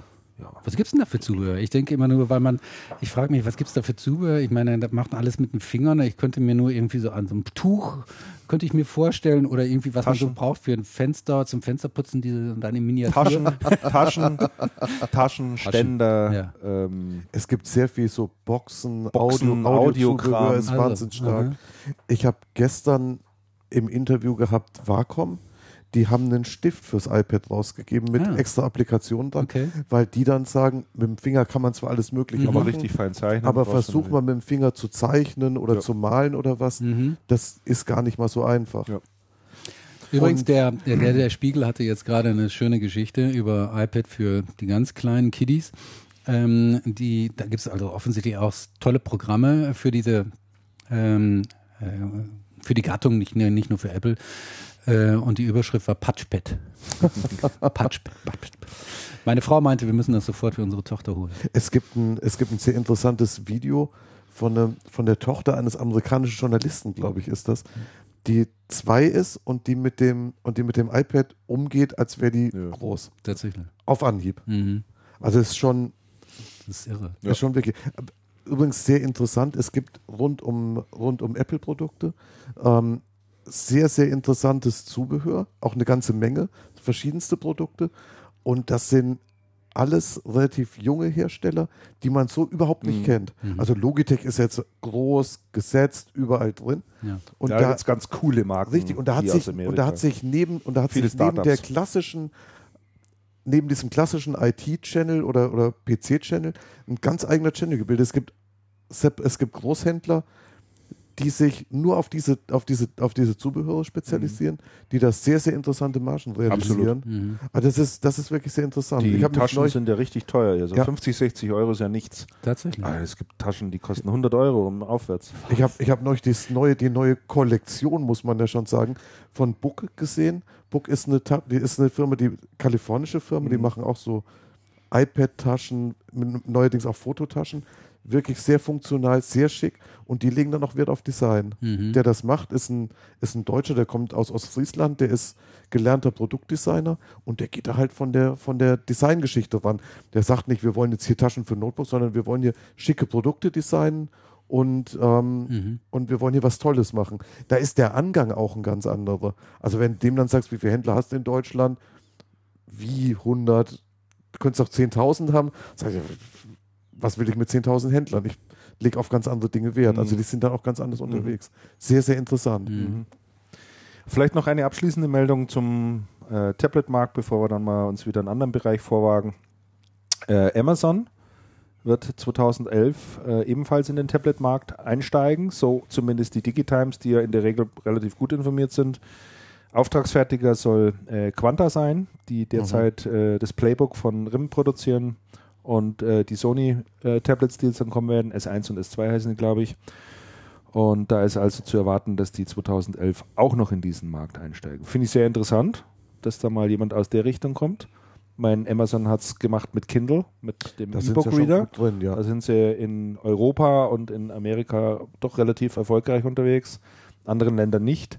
Also denen ist da durchaus auch zuzutrauen, dass sie da auch in dem Markt noch ein Wörtchen mitsprechen werden. Habt ihr so einen Kindle-Reader mal ausprobiert? Nein, ich habe bisher auch noch nicht die Möglichkeit. Ich war Ich neulich aber kurz gerne mal davor, mir tun, einen ja. zu bestellen. Hab's dann aber doch nicht gemacht. Ich kenne auch niemanden, der einen hat. Ich würde mir das gerne mal anschauen. Ja. Ich würde Ich es auch gerne ja gerne mal sehen. anschauen, bevor ich es bevor dann Mhm. wirklich mal bestelle. Ja, Mhm. Also es würde mich schon sehr interessieren. Ja. Auch diese Publishing-Möglichkeiten, die es da gibt, ja, für Autoren sind ja durchaus interessant. ja. Nee, ich habe leider auch noch keinen in der Hand gehabt. Also. Äh, aufgrund des Fernabsatzgesetzes kannst du den ja innerhalb von 14 Tagen, glaube ich, wieder zurückschicken. Das würde aber, das würde aber, das würde aber voraussetzen, dass ich es auch schaffe, den in den 14 Tagen Das mal in die korrekt. Hand zu nehmen und, Das stimmt. und da auch mal ein Buch drauf zu Das lesen. will sehr gut geplant sein. Also in Das Spitzen, heißt, ich, müsste, ich müsste mir halt entsprechend erst das Buch raussuchen und das dann gezielt bestellen. Ja, genau. also noch zwei Hintergrundinformationen vielleicht in aller Kürze. Äh, das Auftragsvolumen an Quanta von Amazon geht über 2,36 Milliarden Euro und äh, in Spitzenzeiten sollen also zwischen 700 und 800.000 Amazons, äh, Amazon Tablets pro Monat vom Band fallen. Wow. Da haben sie sich Das sind schon mächtige Zahlen. einiges vorgenommen. Ja, optimistisch. sehe ich ganz genauso. So, das nächste Thema, äh, auf das ich zu sprechen kommen möchte, oder was, auf das wir mal zu sprechen kommen sollten, weil das schiebt man nämlich schon seit der Episode 1 vor uns her. Aber jetzt machen wir da mal, ähm, jetzt wollen wir da tatsächlich mal ein bisschen drüber sprechen, da kennt sich der Andreas insbesondere sehr gut aus. Konsolidierung in der Festplattenbranche. Konsolidierung der Fest. Uns ist ja Gott sei Da Dank, kann ich mich zurücklehnen. uns ist ja Gott sei Dank noch, eine, noch ein zweiter Merger unterwegs passiert. Ist noch ein zweiter weil Merger der erste Merger passiert. wäre jetzt zu lang weg. Genau. So, und bevor wir da äh, ein bisschen einsteigen in das Thema, möchte ich doch den Zuhörern, die diesen Markt nicht so ganze Zeit auf dem Radar haben und verfolgen, mal äh, einen kurzen historischen Abriss geben, was da so in der letzten Zeit passiert ist. Also was die Marktanteile anbelangt, zu sehen jetzt die weltweiten Verhältnisse so aus nach der Übernahme von Samsung durch Seagate und Hitachi durch Western Digital. Geschichtlich, also chronologisch andersrum passiert jetzt natürlich, aber das sind die beiden äh, Konsolidierungsprozesse, die es da jetzt gegeben hat.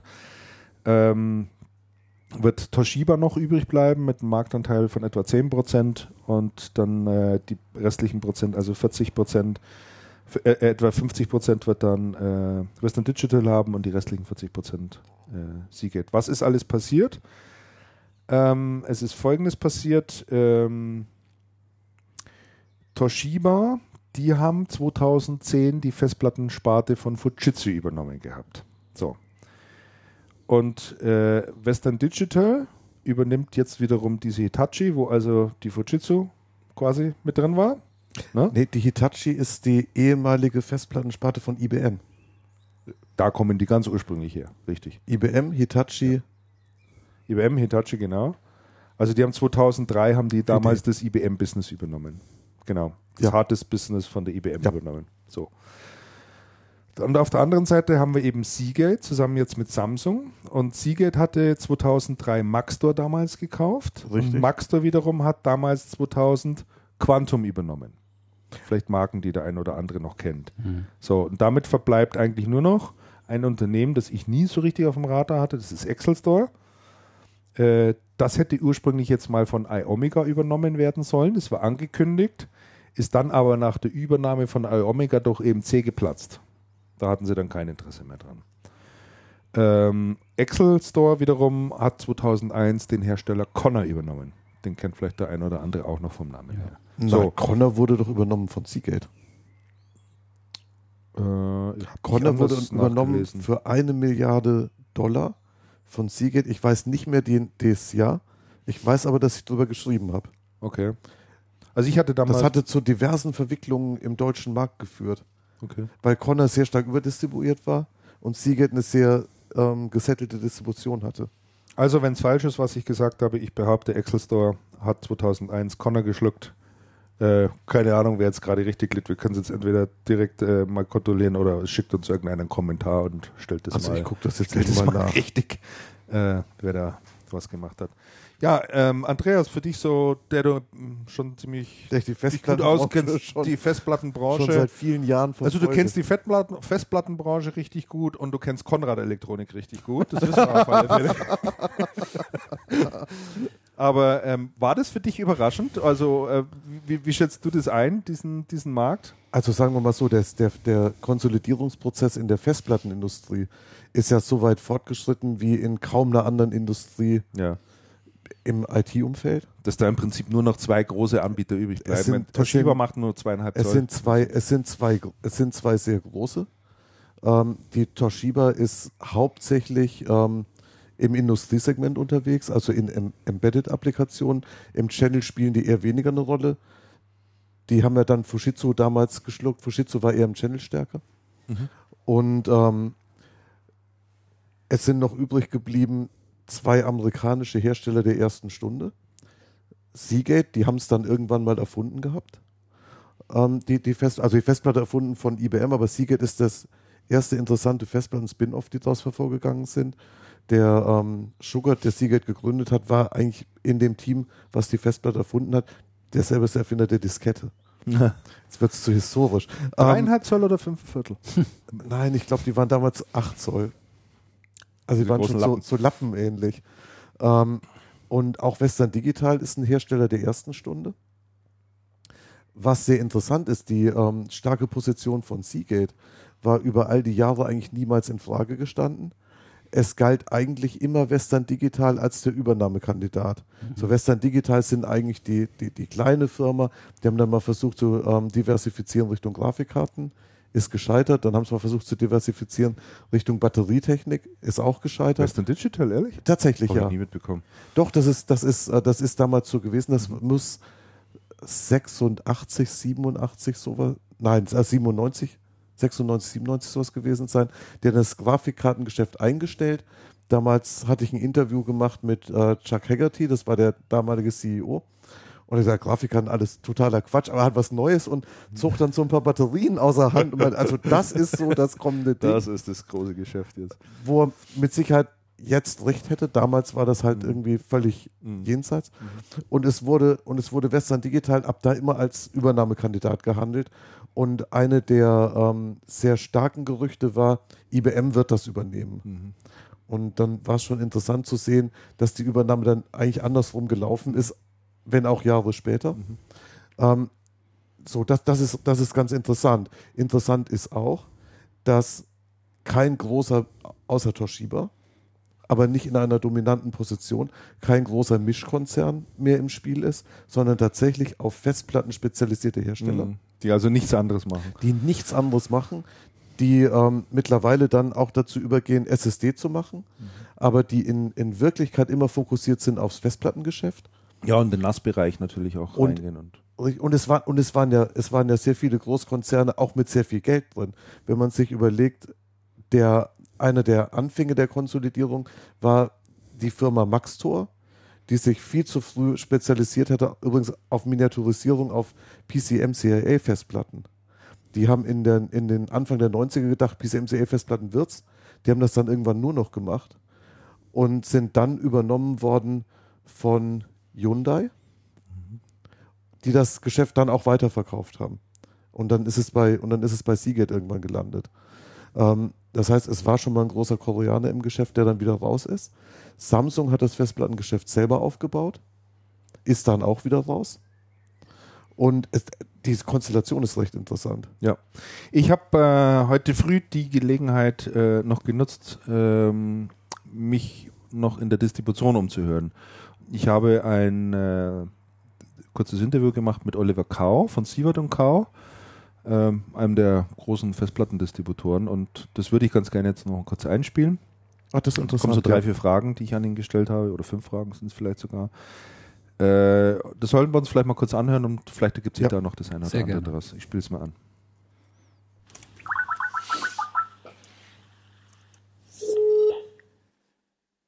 Oliver Kau?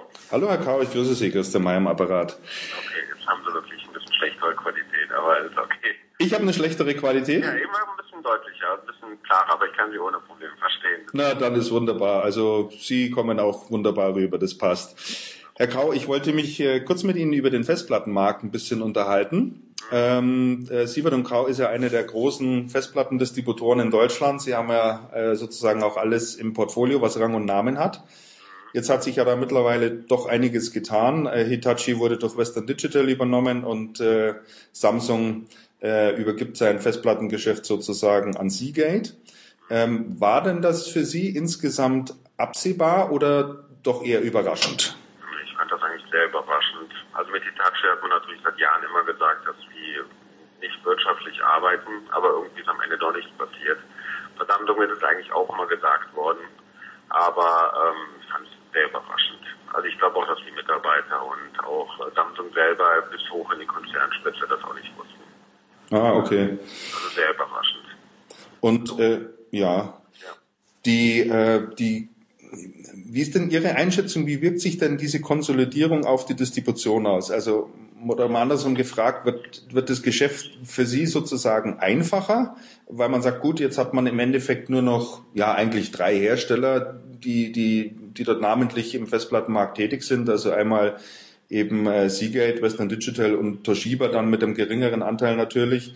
Oder aber sagen Sie, äh, es wird insgesamt äh, schwieriger werden, weil da natürlich die Abhängigkeiten auch noch äh, größer werden und man nicht mehr die, die Freiheit sozusagen auch hat oder die Gestaltungsmöglichkeiten hat, wenn man doch äh, mehrere Anbieter hat. Also ich denke einfach, dass es eher schwieriger werden wird. Ich bin immer ein großer Freund von Wettbewerb Ja, und ähm, ich denke, das ist natürlich schwieriger. Aber man muss natürlich auch sagen, Seagate ist kein Hersteller, der einen großen äh, Distributionsmarkt abdeckt. Die haben keinen guten Channel. Die sind ganz klar OEM-Lieferant. Wenn ein großer äh, OEM-Kunde kauft, dann bekommt die Distribution erstmal keine Ware. WD ist ein bisschen besser da oder hat sich auch durch ähm, als der Max weggefallen ist, wollten die eigentlich in den Markt rein. haben sich auch ganz klar die Marktanteile geholt von Maxdor und Seagate eigentlich auch wenig gegenhalten konnte.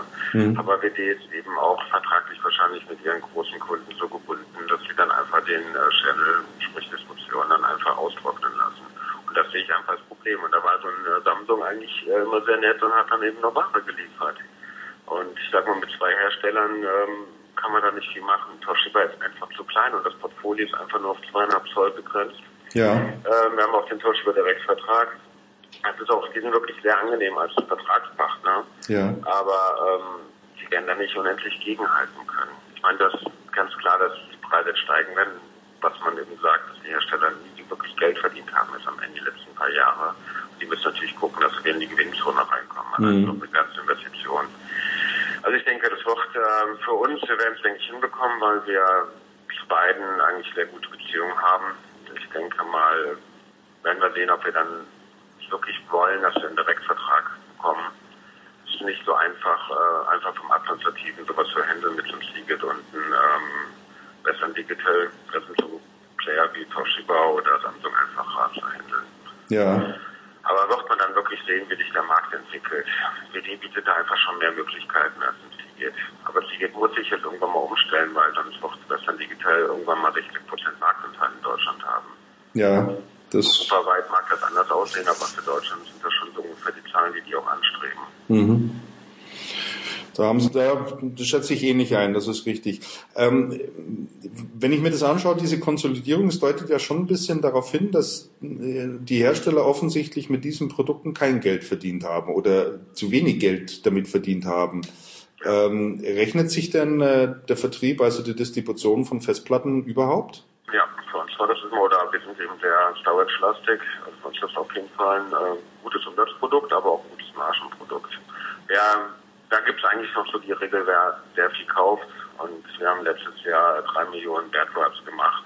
Mhm. Wir sind ja, ähm, denke ich, also in der Top 2, Top 3 in Deutschland, ähm, kann man damit auch schon Geld verdienen. Wenn man da ein gutes Händchen hat, wenn auch mal ein Trend nach oben geht, ähm, hat man mit Festplatten, ne, es macht Spaß, es ist auch gut und es ist einfach eine ungebrochene Nachfrage bei Storage.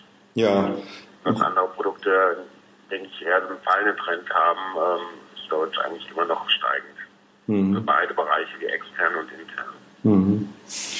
Ähm, dann wollte ich von Ihnen noch wissen, wie schätzen Sie denn insgesamt die Absatzentwicklung beim, äh, bei Festplatten ein? Also wir haben ja zum einen äh, welche, die sagen, naja, es geht halt auch immer mehr in die Cloud rein und die Anwender brauchen eigentlich gar nicht solche Festplatten mit Riesenkapazitäten. Ähm, wie sehen Sie das Thema denn? Also ich sehe das, ähm, Cloud ist ein Riesenthema, wird immer drüber geschrieben, aber ich persönlich und ich kenne auch alle meine Freunde und auch, glaube nicht, dass ein Mittelständler irgendwo seine Firmendaten in irgendeine Cloud reingeben. Mhm. Ich glaube da einfach nicht dran, weil ich denke, das sind die sensiblen Daten, die gibt man einfach nicht mit Dritten und man muss einfach mal sagen, wenn das Internet weg ist. Und wir hatten zum Beispiel jetzt vorgestern äh, irgendwie Frankfurt ist ein Knotenpunkt wieder von der Telekom irgendwie kaputt und weg, Backbone da kaputt gegangen. Da waren wir eben über unsere Telekom-Leitung zwei Stunden oder drei Stunden offline und äh, konnten über NetCologne unsere Daten holen. Ähm, dann haben die echt ein Problem. Ich meine, wir hatten schon als Mittelständler so ein redundantes System wie eine größere Firma. Das haben die einfach nicht. Und ich glaube einfach, wenn ein Arzt seine ganzen Daten da in die Cloud reingibt, ähm, dann könnte der seine Karteikarten nicht mehr aufmachen, wenn Internet mal nicht da ist. Und ja. Die DSL-Anbieter, die verdienen angeblich ja auch kein Geld. Also die haben ja keine Reaktionszeiten, dass man da sagt, hier in einer halben Stunde ist die Leitung wieder da. Das kann ja dann nochmal einen Tag oder ein Bagger oder als baggert einfach ein Kabel durch. Ganz trivial. Ich glaube einfach, dass der Markt weiter wachsen wird und ich glaube auch, dass die Bilder werden immer größer mit großen Megapixeln. Ähm, HD-Content kommt jetzt, wird auch mit Sicherheit aufgenommen. Gerade in Deutschland sammeln die Leute ja sehr gerne. Stimmt. Ähm, ich glaube, dass ich lese ja auch die Nachfrage ist ungebrochen. Also mhm. ich finde, Storage ist einfach der immer noch ein treibendes Produkt in der Branche. Also auch das äh, Festplattengeschäft äh, ja. wächst sozusagen noch nach ihren. Wächst immer weiter. Jedes Jahr stetige Steigerung und unsere Mitbewerber sagen mir das gleich und die Hersteller ja auch. Mhm. Ähm, man hat eben, jetzt kommt noch der große Nassmarkt dazu, man hat seine zwei externen Festplatten. Es gibt ja viele, die auch ihre internen wie ein externes Gehäuse umbauen. Ich glaube, da ist ein wirklich großer Upgrade-Markt und auch ein großer Bedarf da, weil es auch immer wieder neu sortiert wird. Und das Gefühl, dass man auch mal ein Backup machen muss, das wächst ja erst gerade. Sie Ja. und ich machen das sicherlich schon seit Jahren, aber der normale User macht das ja eigentlich nicht. Mhm. Und äh, jetzt, wo sie auf die externen Lösungen so günstig geworden sind oder auf NAS, oder vor allem jetzt auch, wo fast jeder Samsung oder LG-Fernseher eine IP, also eine Schnittstelle drin hat, wo man auch wirklich NAS anschließen kann, denke ich, wird der Bedarf dann nochmal steigen. Es Mhm. wird einfach irgendein Tatort draufgenommen, den man eigentlich ja gar nicht mehr guckt dann, aber es wird einfach gesammelt und ähm, ich glaube nicht, dass das einer in der Cloud, die DSL-Leitung schafft es ja auch gar nicht. Ja. Wenn man denn den HD-Content irgendwo abspeichern. Also die wenigsten Großstädte haben wirklich gute Netze und in den Mittelzentren ähm, sind keine schnellen DSL-Leitungen. Also nicht so, dass es für HD-Content äh, ausreichend ist. Mhm. Dann gibt es ja noch einen äh, zweiter Themenbereich, der dort ein bisschen mit reinspielt, über den auch relativ viel zu hören ist. Das ist äh, SSD, ähm, dass man auch als kommende Storage-Technologie auffassen kann, die auch viele Vorteile bietet, weil sie eben nicht rotiert, weil es schnell ist, ähm, aber auch etliche Nachteile bietet. Ähm, dass die Lebensdauer natürlich äh, endlich ist und äh, zum anderen die Produkte natürlich auch verglichen noch relativ teuer sind. Wie schätzen Sie dort die Situation derzeit ein? Also momentan, wir haben jetzt mal analysiert, war ich total ersch- erschrocken über die große Zahl. Wir haben 700 Prozent Wachstum auf SSD die ersten fünf Monate gehabt zum Vergleichszeitraum letztes Jahr. Ähm, ist explodiert. Es ist auch eigentlich nur die 64 Gigabyte Festplatte und die 128. Ja. Äh, das sind die beiden Platten, die jetzt einfach gefragt werden. Ähm, kommt, kommt richtig schnell und kommt eigentlich viel schneller, als ich es erwartet habe. Wenn man Haben- so diese Blu-ray-Brenner-Geschichte, die eigentlich immer seit Jahren am Rumdümpeln ist, wo es vom Weihnachtsgeschäft mal wirklich gute Verkaufszahlen da waren, aber SSD explodiert. Mhm. Auf jeden Fall. Haben Sie denn einen, äh, Einblick dahingehend, äh, wer sich solche SSDs kauft, was das für, für Kundschaft ist? Nee, kann ich echt nicht so sagen, weil ich nicht, also da wir nicht so direkt jetzt mit Ja, ja. Verbunden sind.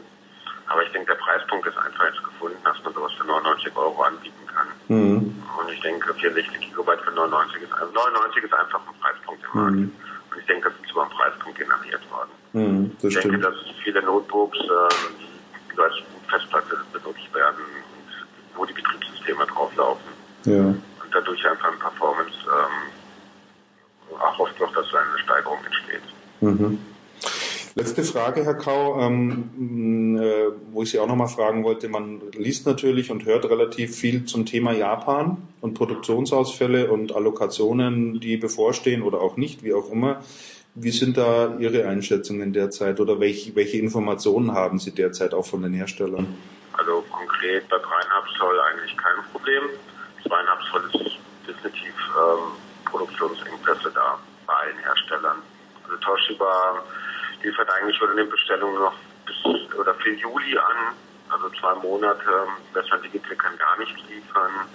Ähm, Prinzip wer jetzt schon im Januar gut vorgekartet hat, bekommt schon Ware, aber meistens nur noch die Hälfte, ein Drittel der wirklich bestellten Ware oder vorgekarteten Ware. Zweieinhalb Zoll ist knapp. Also kann man schon sagen, merkt man auch, dass die Preise da, also auf die einzigen Platten, wo die Preise am Steigen sind. Betrifft dann also hauptsächlich auch das Notebook-Geschäft. Ja. Gut, Notebooks sind im Moment eh sehr viele im Markt unterwegs. Also Ja, die klar, Distributoren sagen, da sind die Lager auch noch ziemlich voll. Ne? Ja, das ist wahr. Also Notebooks sind eben jetzt äh, überperformt und also ich bin froh, dass wir nicht so stark im Notebook-Geschäft tätig sind, weil ich glaube, da kann man nicht echt die Finger was zucken. Ja. Aber bei zweieinhalb Zoll extern sieht man auch den ganz klaren Trend. Er geht auf zweieinhalb Zoll extern. Zahl von dreieinhalb Zoll geht runter und zweieinhalb Zoll geht hoch. Liegt natürlich auch an der Kapazität, dass man eben ein Terabyte zweieinhalb Zoll jetzt auch günstig anbieten kann. Mhm. Das stimmt, ja. Ja, prima, Herr Kau. Dann äh, bedanke ich mich ganz herzlich für das Gespräch und die tollen Informationen Ja, und wünsche Ihnen dann noch einen erfolgreichen Tag. Alles klar, danke, tschüss. So, das waren unsere Informationen, beziehungsweise das kurze Interview mit Oliver Kau. Magst du da noch was ergänzen dazu? De- Also wir müssten jetzt eigentlich von Festplattengeschäft locker übergehen zum Notebookgeschäft. Weil, er das Weil er es Stichwort noch am Ende schön, angesprochen Weil er hat. das Stichwort so schön eingekippt hat. aber, aber er hat schon recht. Der, der Trend zweieinhalb Zoll auch extern ist definitiv einer. Was beim Festplattengeschäft übrigens sehr interessant ist zu beobachten. Festplatten kommen ja ins Spiel ursprünglich als strategische Komponente für Rechner. Und das Geschäft hat sich in der Zwischenzeit in zwei recht interessante Richtungen entwickelt. Das eine ist diese, dieses Embedded-Geschäft, in dem die Toshiba sehr stark unterwegs ist. Also Festplatten dann in Autos, in alle möglichen, alle möglichen Geräte eingebaut, die man von außen dann auch gar nicht mehr sieht. Und der andere Bereich ist, die Festplatte zunehmend als Peripherie, als externes Gerät. Was ein sehr starker Trend ist und was ein, auch ein sehr interessanter Trend ist. Das heißt, was Komponente mal war, ist gerade durch, durch schnelle Schnittstellen tatsächlich zu, einem, zu einer Peripherie geworden. Also wirklich, wirklich interessante Entwicklung und wird auch von SSD allein aufgrund der schieren Kapazitäten, die verfügbar sind, zu einem Preis, der in, in manchen Fällen überhaupt nicht nachvollziehbar ist, wenn man sich überlegt, wie aufwendig die Festplattenherstellung ist und auch, auch die äh, Weiterentwicklung der Technologie.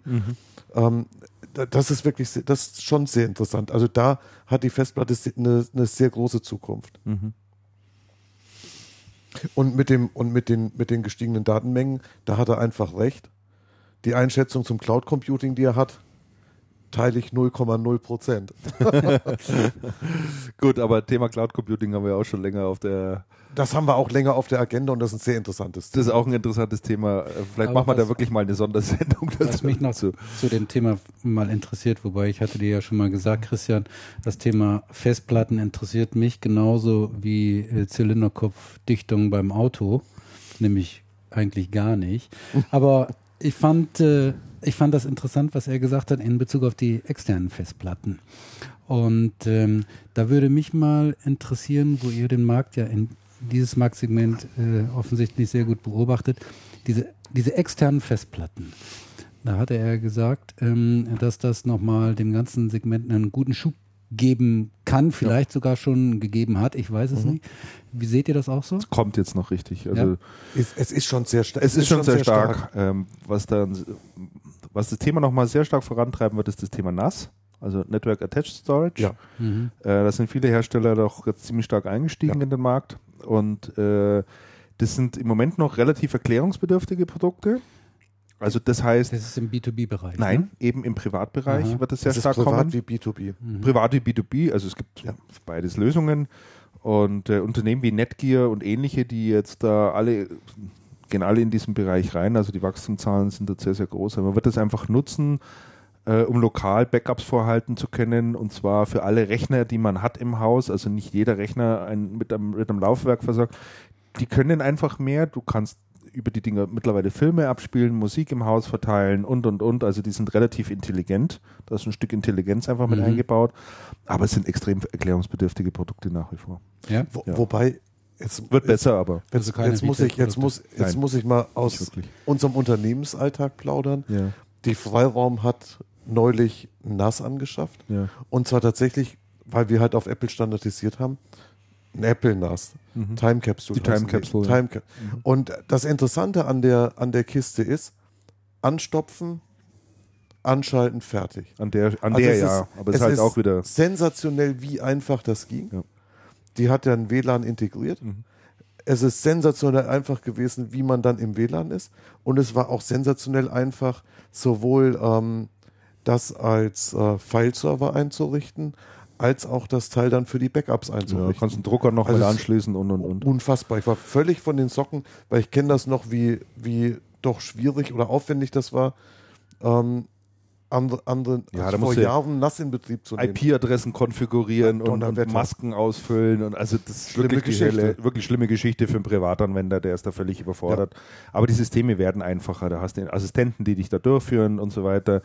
Also ich habe äh, auch noch eine zusätzliche NAS von einem anderen Hersteller, QNAP, äh, und die sind also die sind mit ihrer Firma oder dem Betriebssystem, was da drauf läuft, schon gut, mit jemand, der halbwegs gute PC-Kenntnisse hat, kriegt so ein Ding zum Laufen Ja. mittlerweile. Also, ist mit, da, hat sich sehr, da hat sich sehr, sehr viel getan. Und da hast du halt äh, externe, da hast du meistens zwei, drei oder vier Festplatten drin. Kostet jetzt auch nicht so viel Geld.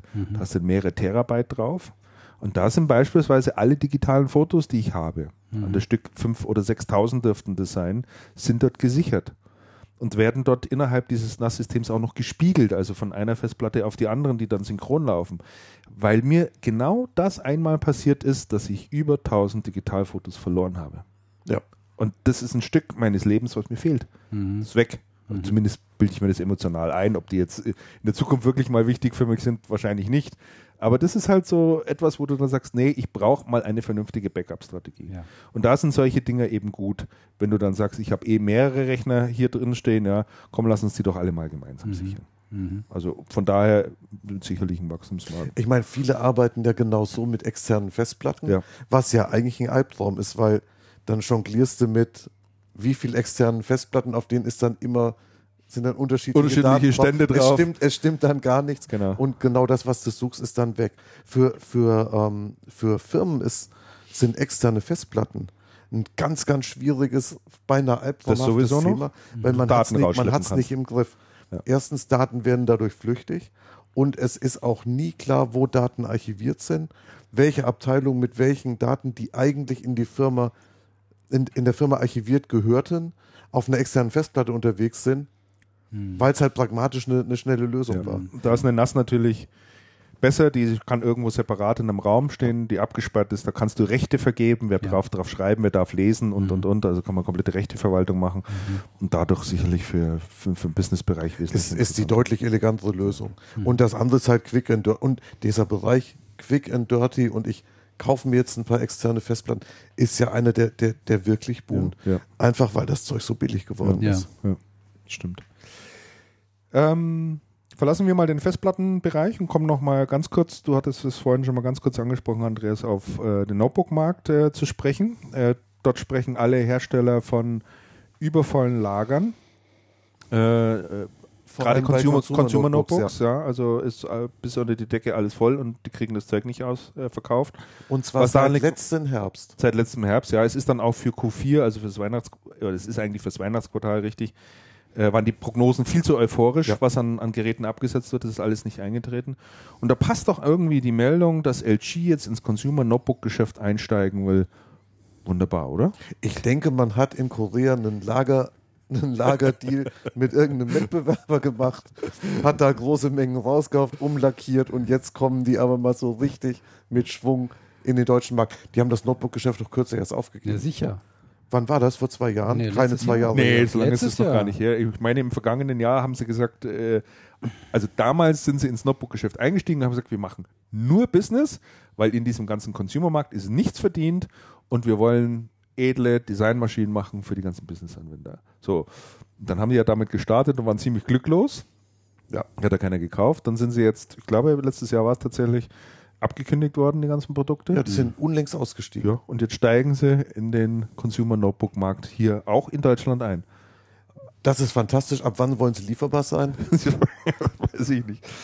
Äh, Ich habe die komplette Meldung jetzt nicht mehr da. Die Kollegin Wö hatte da ausführlich drüber berichtet. Es Äh, ist doch, es ist doch wirklich. hatte da Interview. Das Also, passt sehr schön übrigens zu der, zu unserem LG, zu unserer LG-Strecke aus dem letzten, genau, aus dem letzten Cast.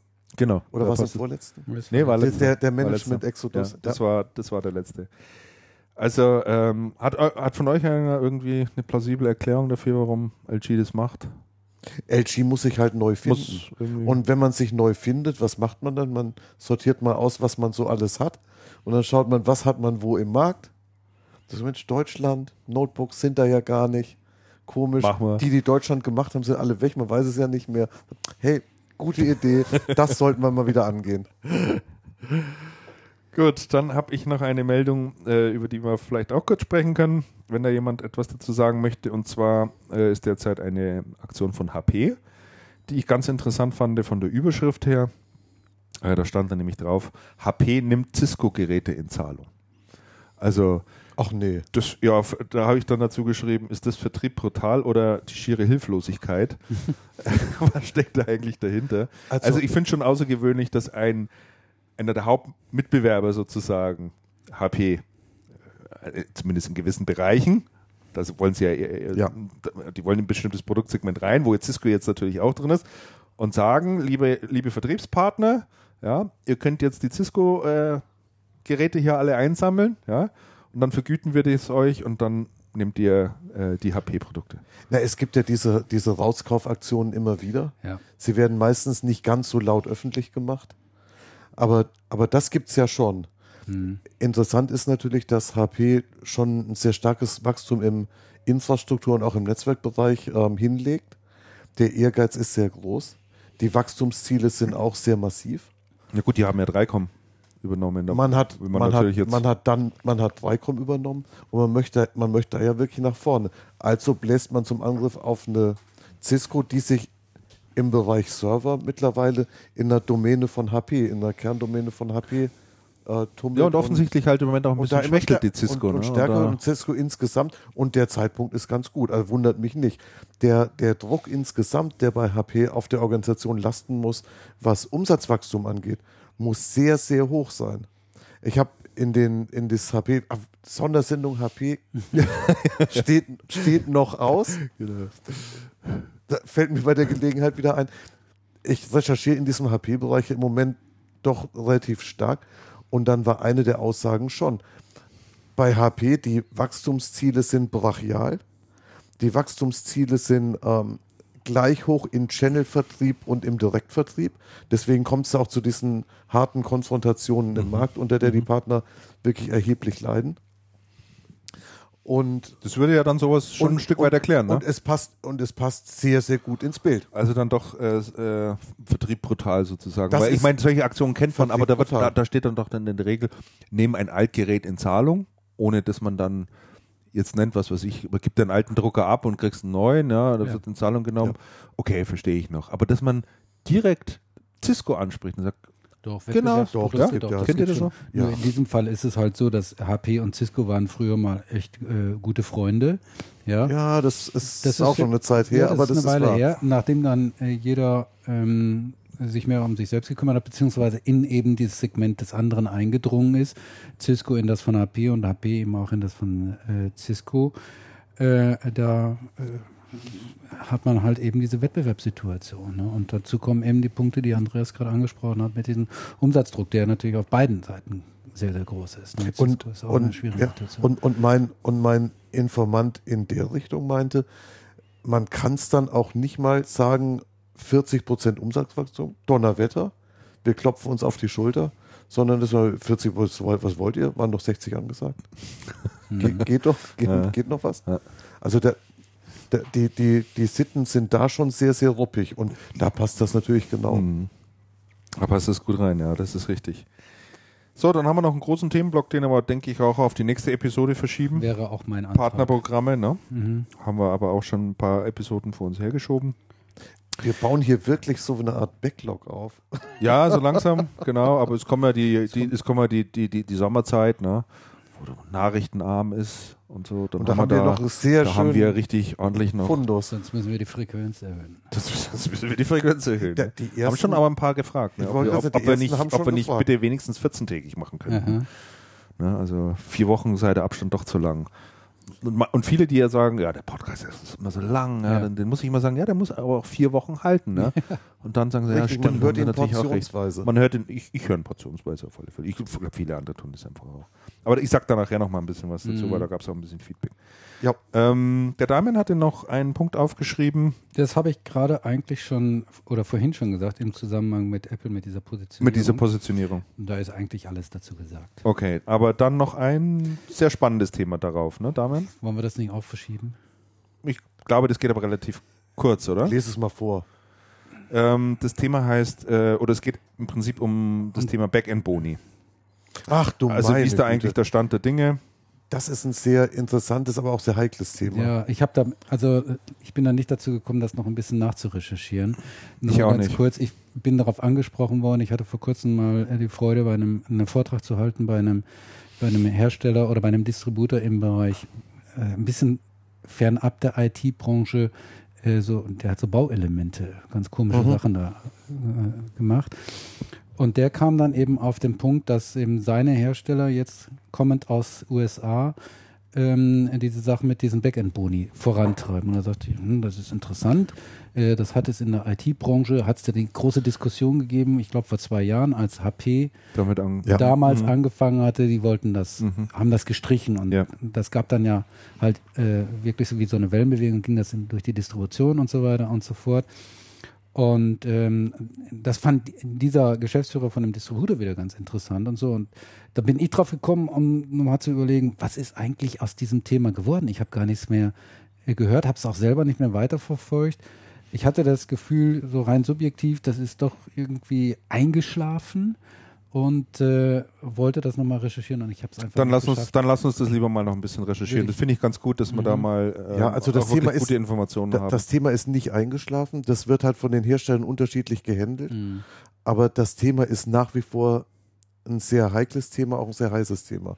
also schreibst du dir mal Pass auf die auf, Agenda. Aber eins möchte ich da vielleicht als Appetitanreger für die nächste Ja. Sendung nochmal eben äh, äh, loswerden. In der Sache hatte mir nämlich, wann war denn das, weiß ich gar nicht, vor zwei Jahren oder so, hatte mir ein, der Vorstand eines großen Distributors, der hatte mir da eine E-Mail gesch äh, dazu geschrieben, äh, zu diesem Thema Back Boonie. Darf ich das mal eben kurz? Ja, natürlich. Bitte, ist bitte. Nicht, ist nicht äh, lang.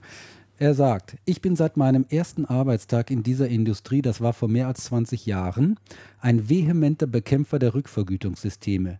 Sie sind nicht nur eher schädlich, so wie ich es geschrieben hatte, nein, sie sind vielmehr eines der Grundübel in unserer Industrie und eindeutig mitverantwort- mitverantwortlich für die ungenügende Profitabilität der Distributoren. Ja. Mein Ansatz war immer, ist es noch und wird es immer bleiben, gleicher Einkaufspreis für alle, keine Boni, keine Rabatte, keine Marketinggelder, nur so lernt der Channel rechnen.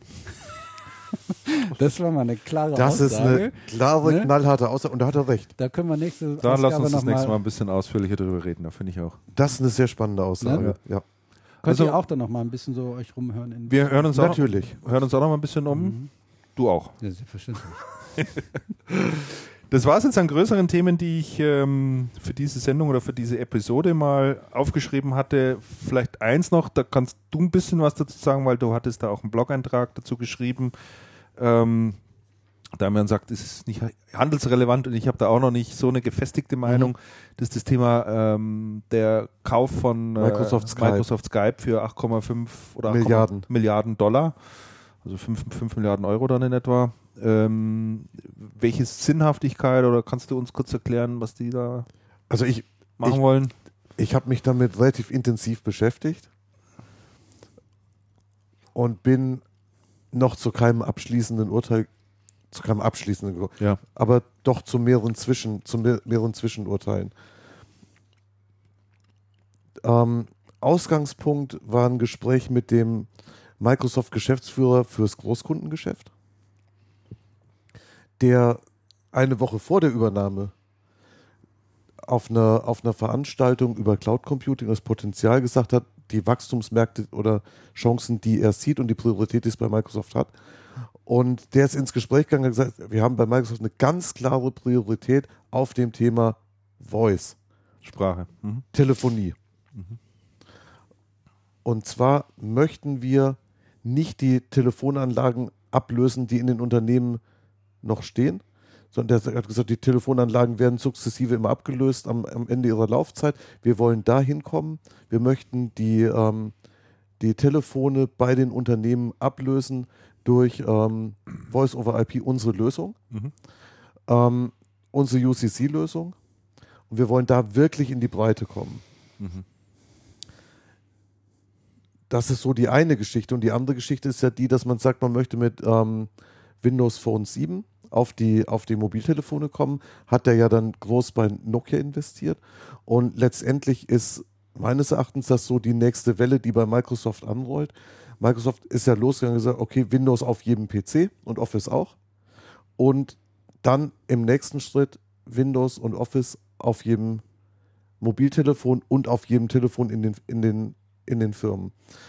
Es ist tatsächlich so, dass das haben wir gerade in einem anderen Zusammenhang recherchiert, dass das Thema ähm, Kommunikation und, und Zusammenarbeit, also UCNC, ähm, deutlich an Fahrt gewinnt. Sehr, sehr viele Unternehmen machen sich Gedanken ähm, steigen tief ins Thema ein und da passt die ähm, Skype-Übernahme sehr, sehr gut. Jetzt ist man bei Microsoft in-house doch über diesen Deal relativ konsterniert, weil die sagen, was wollen wir denn mit Skype? Wir haben das doch auch alles und wir haben das doch alles eigentlich viel besser und abgesichert und überhaupt. Und jetzt denke ich, bei Skype hat das, mein, mein Zwischenfazit, bei, bei Skype hat das so mehrere Faktoren. Skype ist cool nicht so cool, wie das vielleicht vor, noch vor zehn Jahren war, aber Skype ist noch immer cool. Skype ist weit verbreitet. Ja, fün- 550 Millionen 500 Millionen An Anwender, Anwender, die, das irgend, die das irgendwie nutzen. Skype macht auch gar nicht mal so wenig Umsatz. Sie machen halt relativ wenig Profit draus. Ja. Wobei sie operativ tatsächlich Profit gemacht haben. Ähm, über alles nach Abschreibung etc. dann nicht mehr, aber operativ tatsächlich mal Gewinn. Das erste Mal. Müssen wir vielleicht kurz erklären für denjenigen, die äh, Skype als kostenlose Software kennen, mit denen man telefonieren kann und Videoding machen kann. Äh, Skype verdient sein Geld vorwiegend durch diese sogenannten Outbound. Ja. äh, Telefonate, das heißt, man kann über Skype auch ins Festnetz rein telefonieren oder ins Mobilfunk rein telefonieren äh, zu sehr gut, guten Preisen und das muss man dann bezahlen. Und Richtig, und die interessanten her. Videokonferenzen lassen sie sich mittlerweile lassen auch sich bezahlen. mittlerweile also auch bezahlen. Ab drei Personen. Ab drei Personen, genau. Ja. Das heißt, Skype ist weit verbreitet, auch bei Business-Anwendern. Ich habe gestern auf der, einem Top mit jemandem gesprochen, der sehr viel Geschäft mit Osteuropa macht. Mhm. Und der sagt, bei den, bei den Osteuropäern auf den Visitenkarten steht mittlerweile immer der Skype-Account drauf. Mhm. Würde ich sagen, ist einfach gün viel günstiger zum Telefonieren, Ja, ja. gerade aus dem Land raus. Und es ist auch wirklich günstiger. Das heißt, Skype ist da akzeptiert, auch in Business-Kontexten. Und den Business-Anwendern ist es geflissentlich völligstens egal, denen die es nutzen, ob das Ding verschlüsselt ist oder nicht. Hm. Die nutzen das. Ja, wahrscheinlich. Und bei Microsoft ist es halt so sehr schwerfällig, es rauscht viel Bürokratie an und es ist ein unheimlicher Overhead und es ist keine Firma, die schnell ist. Und mit Skype hat man dann, das, dann wieder was drin, eine Firma, die schnell ist, Mhm. in, die cool ist, in der Spirit steckt und wo man dann sagt, hey, diesen Spirit brauchen wir bei Microsoft zurück. Ja. Und ich glaube, das ist schon einer der Hintergründe. Ja, also Ob der das Kaufpreis, jetzt die, den irren Kaufpreis rechtfertigt. ja, der Kaufpreis, äh, also was ich gelesen habe, kommt vorwiegend dadurch zustande, dass Microsoft Skype unbedingt haben wollte Und verhindern wollte, dass sie. und verhindern wollte, dass entweder Facebook oder, Oder Google, Google, ja. ähm, äh, Skype äh, kaufen. Und Microsoft hat gesagt, wir können mal unsere Kasse kurz öffnen, holen ein bisschen Bargeld raus und legen das mal eben auf den Tisch. Mhm. Und Skype, äh, den war dann natürlich ein Bargeld auch lieber, als sagen wir mal irgendwelche Optionen bei Facebook zu bekommen, ja, wo du nicht weißt, ob Facebook in zwei Jahren noch, äh, ob sie noch gibt oder nicht. Sehr, sehr interessant übrigens, es gab einen Artikel aus den USA bei, ich denke, Everything Digital, Mhm. Ähm, in dem mal aufgeschlüsselt wurde, wem Skype gehört hat Mhm. und wie dann die Geldverteilung war. Sehr groß, sehr groß drin war eine Investorengruppe. Ja, ja. Die nach, haben nach, dem, nach dem Kauf von nach eBay. dem, also nach, der, dem- nach dem Kauf von eBay. Die sind rausgekommen, ich glaube, mit 4,7 Milliarden aus dem Deal. Sehr gut rausgekommen ist am Ende doch noch eBay. ja. eBay hat es ja sehr teuer gekauft Ja. Und dann weiterverkauft an die Investorengruppe und jetzt durch die Microsoft-Übernahme hat man doch ein sattes Plus gemacht. Ist das nicht ursprünglich sogar Holländer oder sowas? Das sind ähm, Skandinavier gewesen, Skandinavier, ja, richtig, ja. Richtig. Ich meine aus Norwegen oder Finnland. ja, der hatte danach noch irgendein anderes Den Projekt Zentrum, gemacht. ich habe den, ich hab den mal getroffen auf einer Veranstaltung. Okay. Mhm. Sehr eindrucksvolle Persönlichkeit. Ähm, die waren aber auch noch mit 14 Prozent drin. Die haben sich dann ja irgendwann mal wieder reingeklagt. Und sehr interessant noch drin gewesen ist mit einem relativ kleinen Anteil der ähm, Netscape-Gründer und Entwickler Marc Andresen. Mhm. Die ja, sind ja. da auch noch mit ein paar Millionen rausgekommen. Also wie da die Microsoft, das Microsoft-Geld in die Gemeinde in Kalifornien verteilt wurde, war schon sehr interessant. Prima. Ähm, vielleicht ergibt sich ja da in den nächsten vier Wochen ein bisschen mehr und Ich denke, Microsoft da wird äußert sich da deutlich mehr vielleicht zu hören sein demnächst, ja. äh, in, in, in der Richtung und vielleicht gibt es auch äh, seiten der Zuhörer irgendwelche Meinungen dazu, dann natürlich auch jederzeit äh, zu uns. So gegen Ende vielleicht noch, bevor wir dann zu den Picks kommen. Äh, da fehlt natürlich vom Andreas wieder wie immer. Aber vielleicht hast du ja noch irgendwas ansonsten. Ich habe schon ganz lange nichts Interessantes mehr gekauft, muss ich sagen. ist keine Zeit zum Shoppen.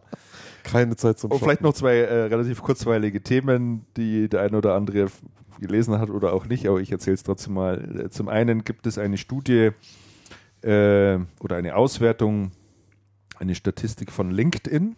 LinkedIn kennt ihr wahrscheinlich, ist so das internationale Pendant zu, zu Xing. Ja. Äh, mir scheint ja übrigens, dass immer mehr Leute zu LinkedIn wechseln. Also ich glaube nicht, dass die da wechseln, mehr- aber es sind immer mehr drauf. immer mehr Anfragen zumindest. Ja. Aber man kriegt immer nur die Anfragen und da passiert nichts mehr. Ja. Das ist richtig. Ne? Das du musst richtig. auch antworten. Du musst das sagen, annehmen. ja, das, Ach so, hey. da haben wir. danke. Also die haben jedenfalls herausgefunden, äh, der, der deutsche Geschäftsführer heißt Wolfgang. Also die haben mal, die haben mal die ganzen Geschäftsführer, die die drin haben, LinkedIn, die Deutschen, haben die mal geschaut, was haben denn die eigentlich für Vornamen? Da ist mal eine relevante Ne? Information. Ach, der deutsche Der Geschäftsführer. deutsche schlechthin Geschäftsführer, genau, Wolfgang. genau, der deutsche Geschäftsführer schlechthin trägt den Namen Wolfgang. Das finde ich schade. Ich hatte ja gehofft, dass er Manfred heißt. Weil, weil die Kurzform von Manfred ist ja Money. Richtig. Und ich habe schon seit Jahren, will ich immer einen Artikel schreiben mit der Headline Money makes the world go round. Ne? Das passt nicht. Und ich habe noch keinen gefunden, wo es passt, Mensch. Schade. Also Ja, der schade heißt entweder die Wolfgang, Wolfi makes the world go Wolf, über der, das passt nicht so richtig gut. Nee. Wolfgang, ne? Wolfgang Reitzle, Wolfgang Meyerhuber, Und- Wolfgang Ziebart. Mhm. Da fallen mir schon ein paar ein. Ähm, Christoph steht an zweiter Stelle, was mich wundert, und Michael an dritter Stelle. Mhm. Also, Hm. das sind die Namen. Christian ist auch dabei. Andreas ist auch dabei. Damian.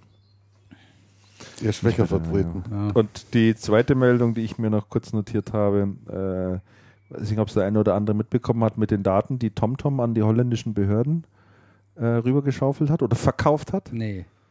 TomTom hat ja ein nicht nur Navigationssystem, sondern die haben ja auch die Möglichkeit ähm, geschaffen, dieses ähm, Li- Live-Traffic heißt es, glaube ich. Also die, die Navigationsgeräte können, wenn der Nutzer sagt, er möchte das, funken die sozusagen die ganze oder über- übermitteln sozusagen die ganze Zeit Daten äh, von Leuten, die mit, mit diesen Geräten unterwegs sind. Wie ist die Straßen- oder Verkehrslage sozusagen Ja. im Moment, Mhm. ja? So, wie und wenn schnell fahre ich auf der Auto? Bitte? Ehrlich, wie schnell fahre ich auf der Autobahn? na, nicht, An wie, nicht, nicht, nicht wie schnell du fährst, sondern das machen die einfach, äh, um, um Staus schnell zu Ah, erkennen. okay. Die sehen also, aha, das Gerät meldet seine Position hier Ja. und zwei Minuten später hier, ja, ist aber eigentlich viel zu langsam und es sind so und so viele Autos jetzt plötzlich alle ganz dicht. Die machen Ja, das ja, noch ja, unterstützt mit, mit, äh, mit Telefondaten. Ah, sehr interessant. Muss man aber alles freischalten, muss man zustimmen, muss man einfach dazu sagen. Und dann können die, kriegst du da wirklich eine Live-Übersicht, wo gerade der Stau ist. Das sind ziemlich gute Systeme, ich habe das ein paar Mal ausprobiert, du fährst da wirklich rein und sagst, da sagen die dir, du brauchst sechs Minuten länger. Und das stimmt. Donnerwetter. Also das ist auch wirklich aktuell im Gegensatz zum Bayerischen Rundfunk oder sowas. Das kannst du ja total vergessen, die Staumelder. die, die stimmen einfach nie. Das ist meine Ja, ist Erfahrung. richtig. Oder, oder wirklich ganz, ganz selten. Aber da kannst du wirklich ganz verlässlich sagen, tatsächlich, da ist im Moment der Stau. Da fährst du hin und sagst, jawohl, da ist er. So, das ist das eine, was sie machen. Äh, dann haben die natürlich darüber auch erfahren, wo, wo brettern die Leute gerne. Also wo geben die mal richtig Gas. So.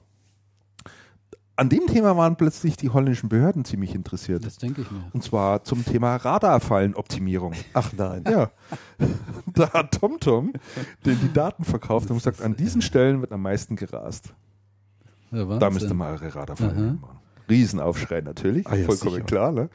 Aber es ist eigentlich äh, alles anonymisiert und äh, ne? aber was ich damit sagen wollte, und das könnten wir uns auch mal zum Thema war, machen, weil ja jetzt in letzter Zeit Sony und ähnliches, Datenlecks, alles Mögliche passiert ist, mal nur die Feststellung zu diesem Thema, wo solche Daten auftauchen, Ja. solche exzellenten Daten, gibt es auch Begehrlichkeit. Ja, Ja, da gibt es immer jemand, der, der. Begehren hat und sagt, das hätte ich gerne, Mhm. weil daraus kann ich ein Geschäftsmodell ableiten oder sonst irgendwas ableiten und sei es nur die Optimierung der Aufstellung der Radarfallen. Sehr gut. Ne, Die holländischen Behörden wissen halt jetzt ganz genau, muss 500 Meter weiter nach vorne dann.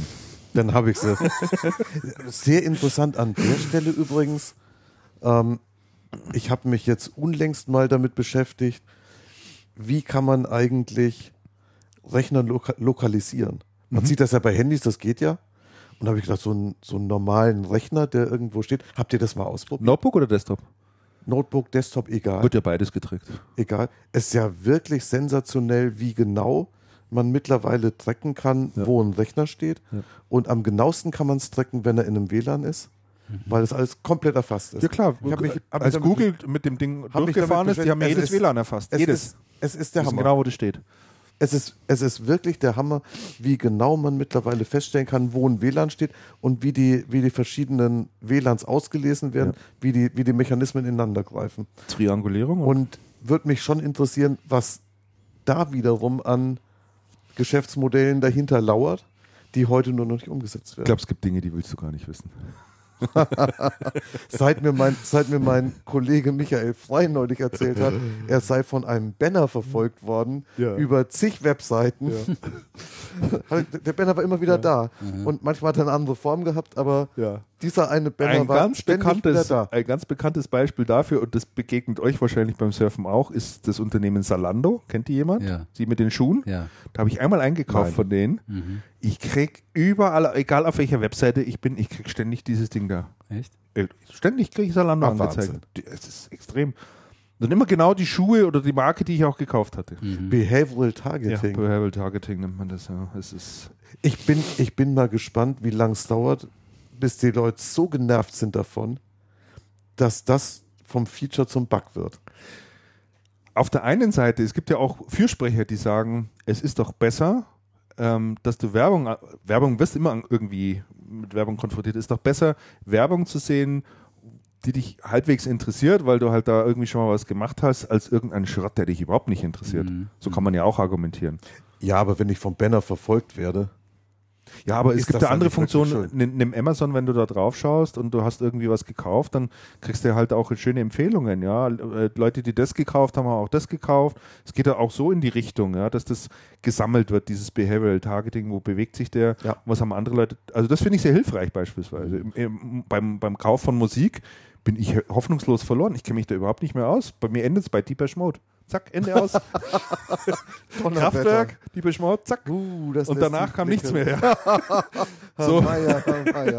Oh, oh, oh. Ich bin da, ich bin da total froh, wenn, mir, wenn mich da sozusagen jemand an die Hand nimmt, wenn ich mal irgendwas höre, wo ich dann sage, das gefällt mir eigentlich, was gibt's, wie heißen die überhaupt und so, ne? Also ein, gut, ein guter Freund hat für seine Mutter zum Muttertag einen Katzenkalender gekauft. Ja. Und seitdem bekommt der nur noch Katzenzeug angeboten auf Amazon. Und er sagt, ich habe mit Katzen überhaupt nichts am Hut. ja, Die sollen wegbleiben. da gibt es bestimmt versteckt irgendwo einen Button.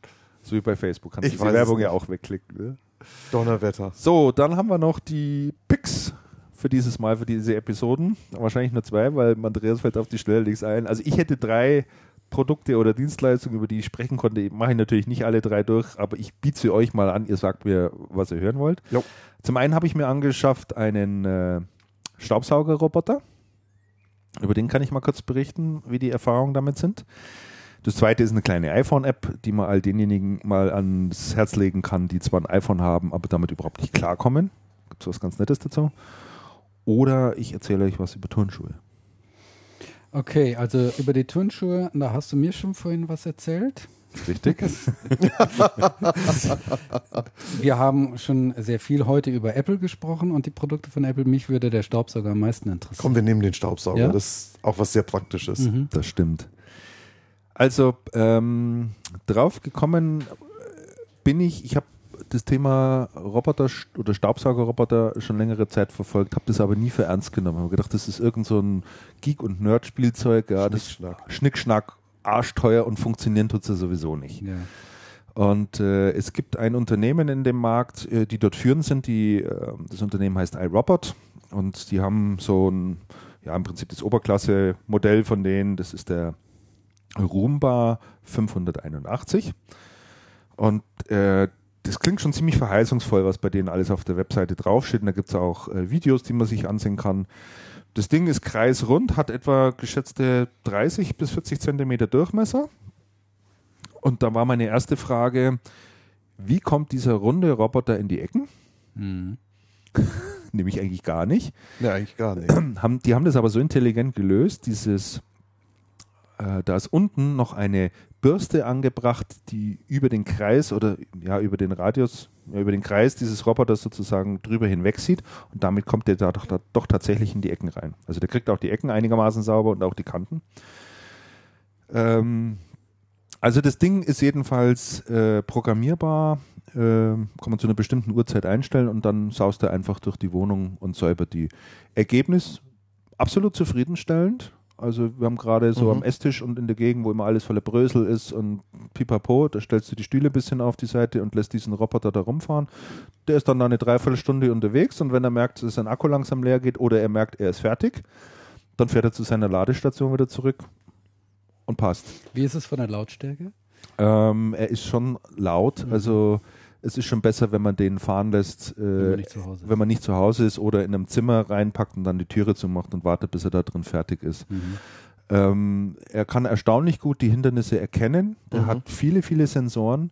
Ähm, es gibt noch ganz gute Ergänzungen dazu, sogenannte Leuchttürme oder Lighthouses, wie die das nennen. Ich kann so einen Roboter, ähm, wenn ich jetzt eine größere Wohnung habe mit fünf, sechs Zimmern, kann ich mit Hilfe dieser Lighthouses den anweisen, in bestimmte Zimmer auch reinzugehen oder in bestimmte Zimmer nicht reinzugehen und ihm auch mitzuteilen, wo seine Ladestation ist, dass er auch wieder zurückfindet, weil der ist dann halt mal irgendwie 10, 12 Meter entfernt in einem anderen Zimmer hinten, findet dann aber trotzdem wieder zu seiner Ladestation zurück.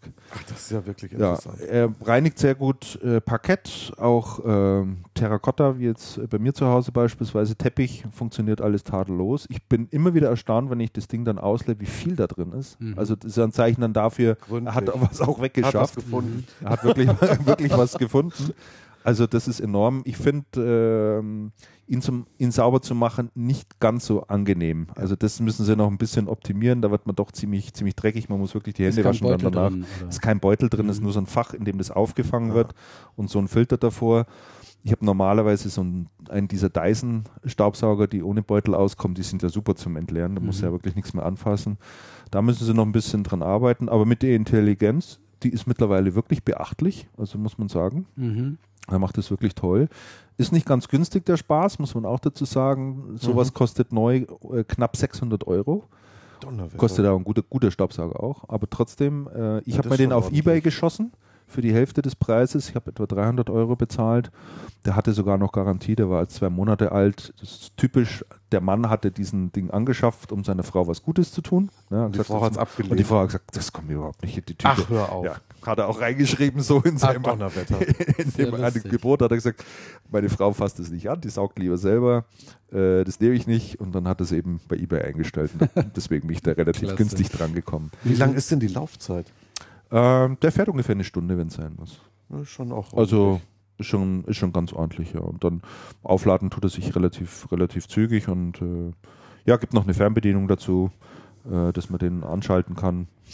Man kann leider nur eine Zeit äh, einstellen pro Tag und die gilt dann auch für alle Tage. Also du kannst sagen, jeden Tag am, um 10 Uhr, aber nicht am Sonntag, nicht am Samstag beispielsweise. Ach, okay. Das, das kann man schon machen. Aber ja, also ich finde es jetzt halt wesentlich schöner, nach Hause zu kommen und äh, es ist schon gesagt. es ist wirklich einfach gesaugt und du hast das Gefühl, die Putzfrau sei da gewesen. Na, also, find Ja, das hört sich gut an. Mhm. Damian, du hattest äh, auch einen Pick, den Ja. würde ich auch noch gerne hören.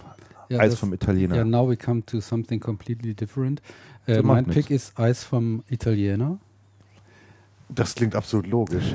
Gerade Jahreszeit angemessen äh, Ja, geleitet. sicher. Da, es gibt ja in Bezug auf Eis gibt es ja zwei Lager sozusagen. Einmal gibt es die Ganzjahresesser und dann gibt es die Sommerzeitesser. Ja, ich gehöre zur ersten Gruppe. Ich esse das ganze Jahr über Eis und Ich zwar nicht. leidenschaftlich. Also ich esse auch äh, im Winter, im tiefsten Winter äh, äh, Eis, wenn es draußen kalt ist und stürmt und so weiter und so fort. Äh, dummerweise haben dann ja die meisten Eisdielen geschlossen. Ja. Ja, äh, Ausnahmen, Ausnahmen sind die Shopping Malls, Mhm. wie hier zum Beispiel das OEZ. Deshalb bin ich im Winter immer mal wieder auch gerne im OEZ. der ist also im Olympia Einkaufszentrum. Ja, ja, ja, ja, ja. Und äh, der ist nicht mal, nicht mal schlecht, der ist aber auch nicht wirklich gut. Äh, und ansonsten bist du auf diese Tiefkühlkost-Eis angewiesen. Was auch nicht immer schön ist. Was, also es gibt manche Sorten, die sind ganz gut und Welche sind gut, ähm, wenn du dich da auskennst? also mein Favorit, den, da kann ich also den ganzen Abend eine Packung nach der anderen futtern, das ist Viennetta. Äh, das ist Ja, so ein, gibt es in verschiedenen äh, Geschmacksrichtungen. Das ist halt, äh, Ist das Langnese oder was? ich glaube, es ist Langnese. Also ich würde mich wundern, wenn es nicht Langnese ist. Ähm, aber egal, es gibt auch andere, die gut, äh, die gut schmecken. Das kommt, ist auch immer ein bisschen abhängig von der Tagesform. Aber es ist kein Vergleich zum Eis vom guten Italiener. Ich betone vom guten Ja, Italiener. Es gibt absolut. ja nicht nur gute. Nein. Und ähm, da freue ich mich dann schon immer natürlich, wenn die ganzen Italiener aus Italien wieder zurückkommen und ihre Läden aufmachen. Und dann kriegst du richtig ein gutes Eis. Und dann können auch die Sommerzeit Eisesser, so wie du, Christian, na, wieder da hingehen und sich mal ein schönes, leckeres Eis gönnen. man kann sich auch oftmals dann wirklich äh, da eine schöne Zeit machen, mit der Familie sich davor setzen, Mhm. ein Eis essen. Ja, und du wolltest jetzt den, den Italiener im OEZ besonders empfehlen? Nein, Oder? nein, um Gottes Willen. Nein, Hast nein, du ein, ein, ein äh, Ach, für Leute, die hier in München sind, ein, wo du sagst, Ähm, ja, es gibt da hinten in Nymphenburg einen, da gehe ich aber Der am Rotkreuzplatz, ja, meinst du den? Rotkreuzplatz. Äh, der, der- ist, der bekannteste. Der ist bekannt, wobei ich jetzt gar nicht so weiß, äh, wie der heißt. fällt es auch gerade nicht ein. Aber der ist wirklich Dann am. Nymphenburger Schloss ist ein guter. Mhm. Ähm, da kann man allerdings nicht sitzen, da ist nur so Takeaway, aber der ist auch sehr gut. Und ich wohne ja jetzt hier in Lochhausen, das ist in der Nähe von Gröbenzell und ich habe entdeckt, in Gröbenzell, da ist ein Italiener, der ist nicht besonders freundlich und man hat den Eindruck, der freut sich auch nicht, wenn man da kommt und ein Eis haben will. Aber das Eis schmeckt verdammt gut. Ne, der hat auch vor seinem Laden nur so zwei komische billige Bänke äh, da stehen. Die sind meistens besetzt natürlich, weil nicht nur ich finde, dass das Eis da lecker ist, sondern andere auch. Den kann ich auch empfehlen. Aber es gibt natürlich noch viel, viel mehr. Halt hinten in Gräfelfing gibt es einen leckeren oder in, äh, in Karlsfeld, alles so meine Gegend hier Gegenden. im Münchner Westen. Und im, Wer im Münchner Osten wohnt oder durch den Münchner Osten öfter mal durchkommt, dem sei empfohlen, äh, mein Lieblingseis-Italiener, äh, der ist direkt neben dem Wienerwald an der Wasserburger Landstraße. mhm. Tatsächlich. Äh, ja. Und äh, das ist auch ein richtiger Italiener. Bei guten Tagen, so Wetter wie, wie wir heute hatten, 50 Meter Schlange, keine Seltenheit. Tatsächlich? Ja. Und da kommen also die Leute Kilometer entfernt hingefahren und dem sein Eis ist Da sensationell. muss ich hin. Das ist wirklich sensationell gut. Also, äh, Mhm. sa sagt jeder, der da Mhm. dort war. Äh, das als Tipp noch für Ja. alle, die in der Gegend irgendwie wohnen. Also du musst dich ja eigentlich noch Innenstadt nachlegen. Richtig. Wenn du da noch eine Empfehlung Sa Sagletti heißt er. Oder? Aha. Ja, Der- das der- Sagletti ist schon, Rotkreuzplatz. Ne? ist schon gut am Rotkreuzplatz. Da gibt's, es gibt ja noch ein Sagletti hier im, Ja. im Westen irgendwo. Ja. Ähm, es gibt sogar noch zwei. Es gibt noch eins am Wiener Platz. Wobei ich den Sagletti mittlerweile für tendenziell überschätzt halte. Das ist wie Vincent's Moore halt. Das ist, ja. Äh, Sagletti ist auch eine Apotheke, muss man sagen. Aha. Es gibt, es gibt noch einen recht guten ähm, auf der Tegernseer Landstraße in Giesing. Das ist das Eis 2000. Der Name ist Der Name ist, der Name ist, der Name ist, ist, ist schwierig, aber, aber die haben, die haben sehr gutes Eis. Und ähm, sensationell, wo ich immer für Eiskaffee hingehe, ist in der Türkenstraße das Adria. Aha. Das ist ein Italiener. Ich gehe im Sommer wirklich, schaue ich, dass ich mehrfach in Schwabing im Adria bin. Mhm. Das ist ja schon, schon ein, einer der besten ähm, Italiener für Eis in München. Ah. Eiskaffee im, im Adria in der Türkenstraße, fantastisch. Und man hat so eher Großstadtflair, also nicht ganz so wie bei euch auf dem Land. Ja. Muss ich doch als Stadtmensch da mal nachschieben. Das stimmt. So, äh, also wie du siehst, Andreas, es muss nicht immer irgendein Gadget oder tolles Produkt sein. Man kann auch mal über Thema Eis oder sonstig was reden und sagen, das ist eine besondere Empfehlung. Ach, dann werde ich das nächste Mal, wenn wir, wenn wir senden, vorher im Hirschgarten gewesen sein. Und Ja, wir können auch mal über die, Hirschgarten. wir können gerne mal über die Review. besten Biergärten in, selbstverständlich, in, in, finde in, ich. in München aussprechen. Überhaupt keine Frage. Ich werde das nächste Mal den Hirschgarten unter die Lupe nehmen Ja. und mal ein paar Informationen mitbringen. Zum Beispiel, das ist doch sehr schön. So, jetzt geht's gegen Ende und jetzt werde ich wahrscheinlich noch einen zweiminütigen Monolog halten. Weil Es geht noch, um Technik. Nein, nicht unbedingt um Technik, aber es geht um ein bisschen Feedback, was wir bekommen haben. Also wir haben sehr viele Zuschriften bekommen, teils private E-Mails sozusagen, Dialoge, die entstanden sind, ähm, teils durch Gespräche. Ich bin gerade dabei oder wir sind gerade dabei, das alles mal zusammenzufassen und werden das dann auch online stellen, äh, weil wir da natürlich auch das öffentlich machen wollen. Wir holen uns in, auch natürlich immer die Genehmigung desjenigen ein, ob wir das auch verwenden dürfen. Ähm, da kam wirklich viel Interessantes raus. Ich wollte noch auf zwei Sachen kurz eingehen, äh, die häufiger nachgefragt werden. Oder drei sind es eigentlich. Das erste ist das, die Länge des Podcasts, haben wir aber vorhin schon kurz drüber gesprochen. Viele sagen, es ist uns einfach ein bisschen zu lang, zweieinhalb Stunden. Äh, wir begegnen eigentlich immer drauf, ja, das muss ja auch für vier Wochen halten. Und wir Insofern legen auch kann man immer nur noch ein paar empfehlen. Minuten drauf. Wir legen auch immer noch ein paar Minuten drauf. Ich weiß gar nicht, wie weit wir heute sind. Fast drei Stunden. Ja, heute sind wir Nein. schon Doch. wirklich bei einer sehr interessanten Länge angekommen, ja. Gut. Ähm, was dann zum zweiten Thema führt, äh, der Wunsch nach Kapitelmarken kommt, wird also immer wieder herangetragen. Äh, Kapitelmarken also in der Form, dass man bestimmte Themengebiete sozusagen direkt anspringen kann und Sachen, die einen nicht so interessieren, halt ausblenden kann. Ja, ist technisch möglich. Ähm, was man dazu braucht, in, als Voraussetzung gibt es ein Format, ein Dateiformat, das nennt sich AAC. Äh, das ist so eine Weiterentwicklung von MP3 im Prinzip, in dem man halt reinschreiben kann, in welcher Minute, welcher Sekunde irgendwas bekommt. Äh, ich habe mich jetzt zumindest mal so weit schlau gemacht, als dass ich weiß, dass es so ziemlich von allen Endgeräten verstanden wird, dieses Format. Also selbst ein BlackBerry versteht es, selbst ein Nokia-Telefon versteht es, ein iPhone versteht es natürlich auch. Also alle mo äh, halbwegs modernen Handys und Smartphones können damit umgehen. So, also das heißt, prinzipiell könnte man es machen. Was nicht zu leisten ist, ist, dass man neben dem Podcasten, dass ich mir da jetzt oder irgendein anderer noch Stift und Zettel hinlegt und dann aufschreibt, äh, 248, äh, Thema XY, äh, 10 Minuten sowieso, Thema was weiß ich, weil du kannst dich da einfach nicht mehr konzentrieren. Es geht nicht. Ja. Die einzige Möglichkeit, die also bleibt, ist, entweder den Podcast nochmal komplett nachzuhören und dann die Kapitelmarken zu setzen. Zu setzen. Ja. Äh, was bedeutet, dass ich nachts um vier noch da sitze. Es dauert einfach richtig lange Zeit. Und jetzt bin ich eben noch auf der Suche vielleicht doch nach einer einfachen technischen Möglichkeit. Mir hat mal jemand erzählt, dass es so kleine Geräte gibt, die ein MIDI-Signal ein, ein, oder ein unhörbares Signal mitsenden. Und die findest du dann in bestimmten Programmen, siehst du dann, wo die direkt gesetzt sind. Das heißt, ich hätte da nur so einen Knopf in der Hand oder, oder Fußschalter oder sonst irgendwas. Und wenn wir einen Themenwechsel haben, drücke ich mal kurz drauf oder irgendjemand anderer. Und dann wird die Marke gesetzt und dann muss ich das zwar anschließend auch nochmal nachbearbeiten, aber ich kann halt sofort die Marken anspringen und sagen, ja, ist das Thema sowieso, sowieso, sowieso. Also ich würde für das nächste Mal den Knopfdruck übernehmen. Ja, äh, ich bin da bloß nicht weitergekommen bei den Recherchen. Also falls draußen irgendjemand Ahnung hat, wie man sowas bewerkstelligen kann, machen wir das natürlich auch. Also wenn das nicht allzu viel irrer technischer Aufwand ist, ähm, mache ich das wahnsinnig gerne. Mit, ich werde es vielleicht mal ausprobieren, so spaßeshalber, händisch diese Dinge zu setzen, werde mir halt den Podcast in zweieinhalbfacher Geschwindigkeit anhören. Du kriegst es noch so einigermaßen mit und dann versuchen die zu setzen. Wir werden dann natürlich auch zwei verschiedene Podcasts in iTunes anbieten müssen und auch zum Herunterladen eben in den verschiedenen Formaten, weil den einen oder anderen gibt es, äh, der halt sagt, ich brauche das unbedingt in, in dem MP3-Format. Also das waren viele Fragen. Dann war noch die Frage, ähm, viele würden es tatsächlich gerne, ähm, hören das auch tatsächlich gerne unterwegs und im Auto. Und das ist vielleicht ein Thema, auf das wir mal ein bisschen zu sprechen kommen können in absehbarer Zeit.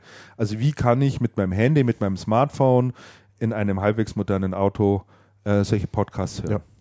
Ohne eben das jetzt per USB-Stick oder auf CD brennen und dann, äh, sondern gibt es eben weitaus elegantere Möglichkeiten und auch Zubehör. Vielleicht können wir da auch mal ein bisschen drüber sprechen. Waren jedenfalls Fragen, die an uns gerichtet wurden.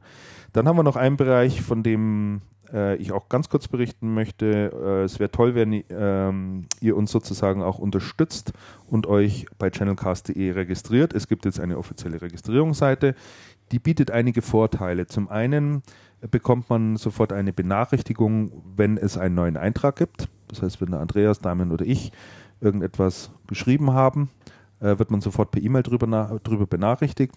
Ähm, es wird natürlich auch eine Benachrichtigung darüber geben, wann der nächste Podcast stattfindet und wann wieder eine neue Folge verfügbar ist.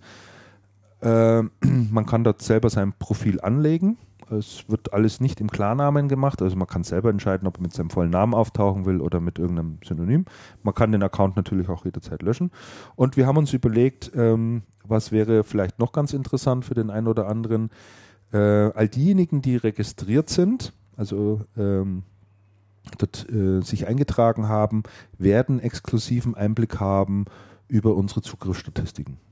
Da machen wir also, lassen wir sozusagen mal die Hosen runter. Ne? Und äh, kann also jeder mal draufschauen, wie sich Channelcast so entwickelt, äh, was gut abgerufen wird. Und ähm, wir denken, das ist vielleicht ein ganz interessanter Anreiz mal. Wir wollen das einfach mal transparent machen. Äh, wir haben ja da auch keine Not damit. Und äh, vielleicht ist das ähm, eine tolle Geschichte für den einen oder anderen. Aber wir freuen uns trotzdem, weil wir sind halt schon sehr stark darauf angewiesen, ähm, dass dieses Format per Mundpropaganda bekannt gemacht wird und freuen uns natürlich äh, über jeden, der es einem Bekannten Geschäftspartner, Kollegen sagt. Ähm, all das hilft sicherlich. So, das war es jetzt eigentlich so, so noch von ähm, Housekeeping, wie man so schön neudeutsch sagt. Ja. Ne? Ansonsten sind wir soweit durch mit den Themen. Haben wir schon äh, Termin für, für, Ja. für nächste Mal? Hast du, du- schon Na, nachgeschaut? du hattest den, glaube ich. 10., schon. oder? 10. Juni? War das der 10. oder der 12.? Hast du einen Kalender? Sonst öffne ich meinen mal schnell. Ja, ich habe einen Kalender. Es wird langsam dunkel hier, ne? Die Frage ist nur, ich habe ja jetzt hier dieses Ja, neue komm. Programm. Ja, ja, neue Programm. So, also am 10. Juni. Soll ich Ich schildern, sag- ich soll sag ich schildern, was ich, soll ich schildern, was ich sehe? Also am 10. Juni. Das ist doch, das ist doch ein Kalenderprogramm, oder? Definitiv ist das eins da im Ja. Jahr. Also.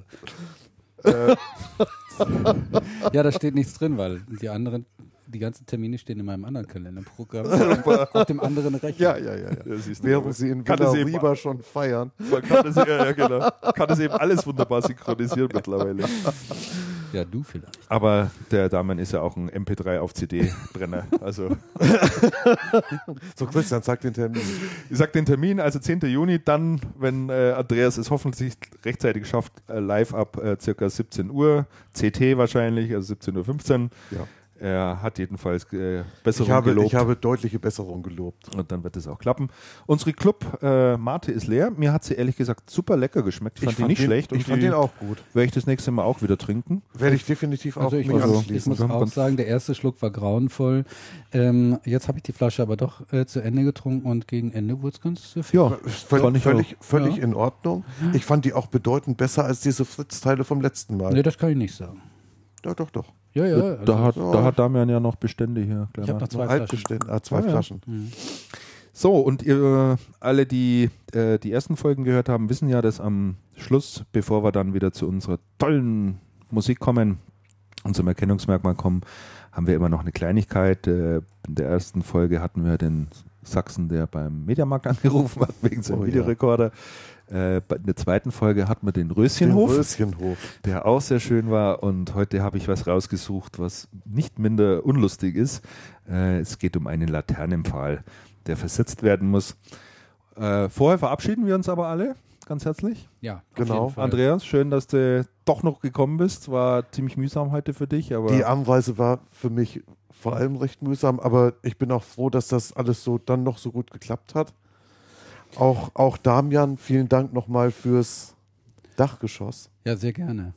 Äh, Und, und, für das sehr, und für das sehr angenehm klimatisierte Dachgeschoss. Ja. Also gestern auf der einem Top war es deutlich wärmer als, Mhm. als heute hier unterm Dach. Ja, also es gibt Steigerungsmöglichkeiten. Ja, ich danke euch auch. Christian, dir natürlich wieder ganz besonders, ähm, dass du das alles vorbereitet hast und so das Equipment zur Verfügung gestellt hast, dass du für die Getränke gesorgt hast, dass du uns so super durch diese Sendung äh, geführt hast. Ich hätte sehr gerne auch noch äh, sehr lange mit dir über deine neuen Brütting äh, Laufschuhe gesprochen. Eine Reminiszenz an die 70er Jahre. Ja. Toll, ich bin damit groß geworden. machen wir das nächste Mal. Machen wir das nächste Mal? Gerne.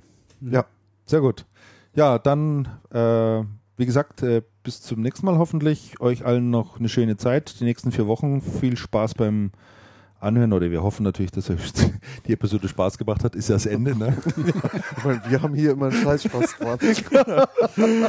Und äh, ja, wie gesagt, äh, dann eine schöne Zeit. Bis zum nächsten Mal. Servus. Ciao. Tschüss. Beamt Stadtbeleuchtung, guten Tag. Wunderbar, Manfred Ackermann. Äh, sprach mein Chef. Moment bitte. Schicker? Ja, der Herr Schicker Ackermann. Ich habe eine Frage. Können Sie mir Umstände halber einen Elektriker vorbeischicken in der Dieskaustraße? Ja, Ich hab- erzählen Sie, was Ihr Problem ist. Ne, wir haben Interesse an so einer Laterne. Ich habe jetzt so eine Laterne ausgehoben. Was für eine Laterne? Erzählen Sie mir erstmal, ich weiß, Sie haben Interesse an so einer Laterne. An was denn für einer Laterne? Die Straßenlaternen, die auf der Dieskaustraße stehen, die großen. Ja, und wa- was habe ich damit jetzt? Sie wollen von mir eine haben oder was? Ja, ne, wir haben sie schon ausgehoben. Ich will bloß jetzt nicht keinen Fehler machen mit der Elektrik. Deshalb wollte ich äh, von Ihnen Also Elektriker... ich weiß nicht, äh, wovon Sie reden. Ich verstehe Sie jetzt nicht wirklich. Na, wieso nicht? Ich hab, ich hab in, in der Friedrich-Schmidt-Straße hinten Tschocher. Kennen Sie das? Ja, Da haben wir unseren Garten. ja. Und dort ist immer total dunkel. Und jetzt habe ich jetzt mit einem mit einem Freund von mir haben wir so eine Straßenlaterne ausgehoben. Was heißt denn ausgehoben? Wir haben unten das Fundament aufgemacht mit dem Presslufthammer. Und, Und unsere Laterne? ja. Und haben die mit dem Kran ein Stück angehoben und jetzt erstmal umgelegt. Die Ist doch liegt nicht Ihr Ernst. Doch, die liegt jetzt auf dem Fußweg, ist aber noch Weil angeklemmt. Sie haben von uns einen Mast rausgezogen.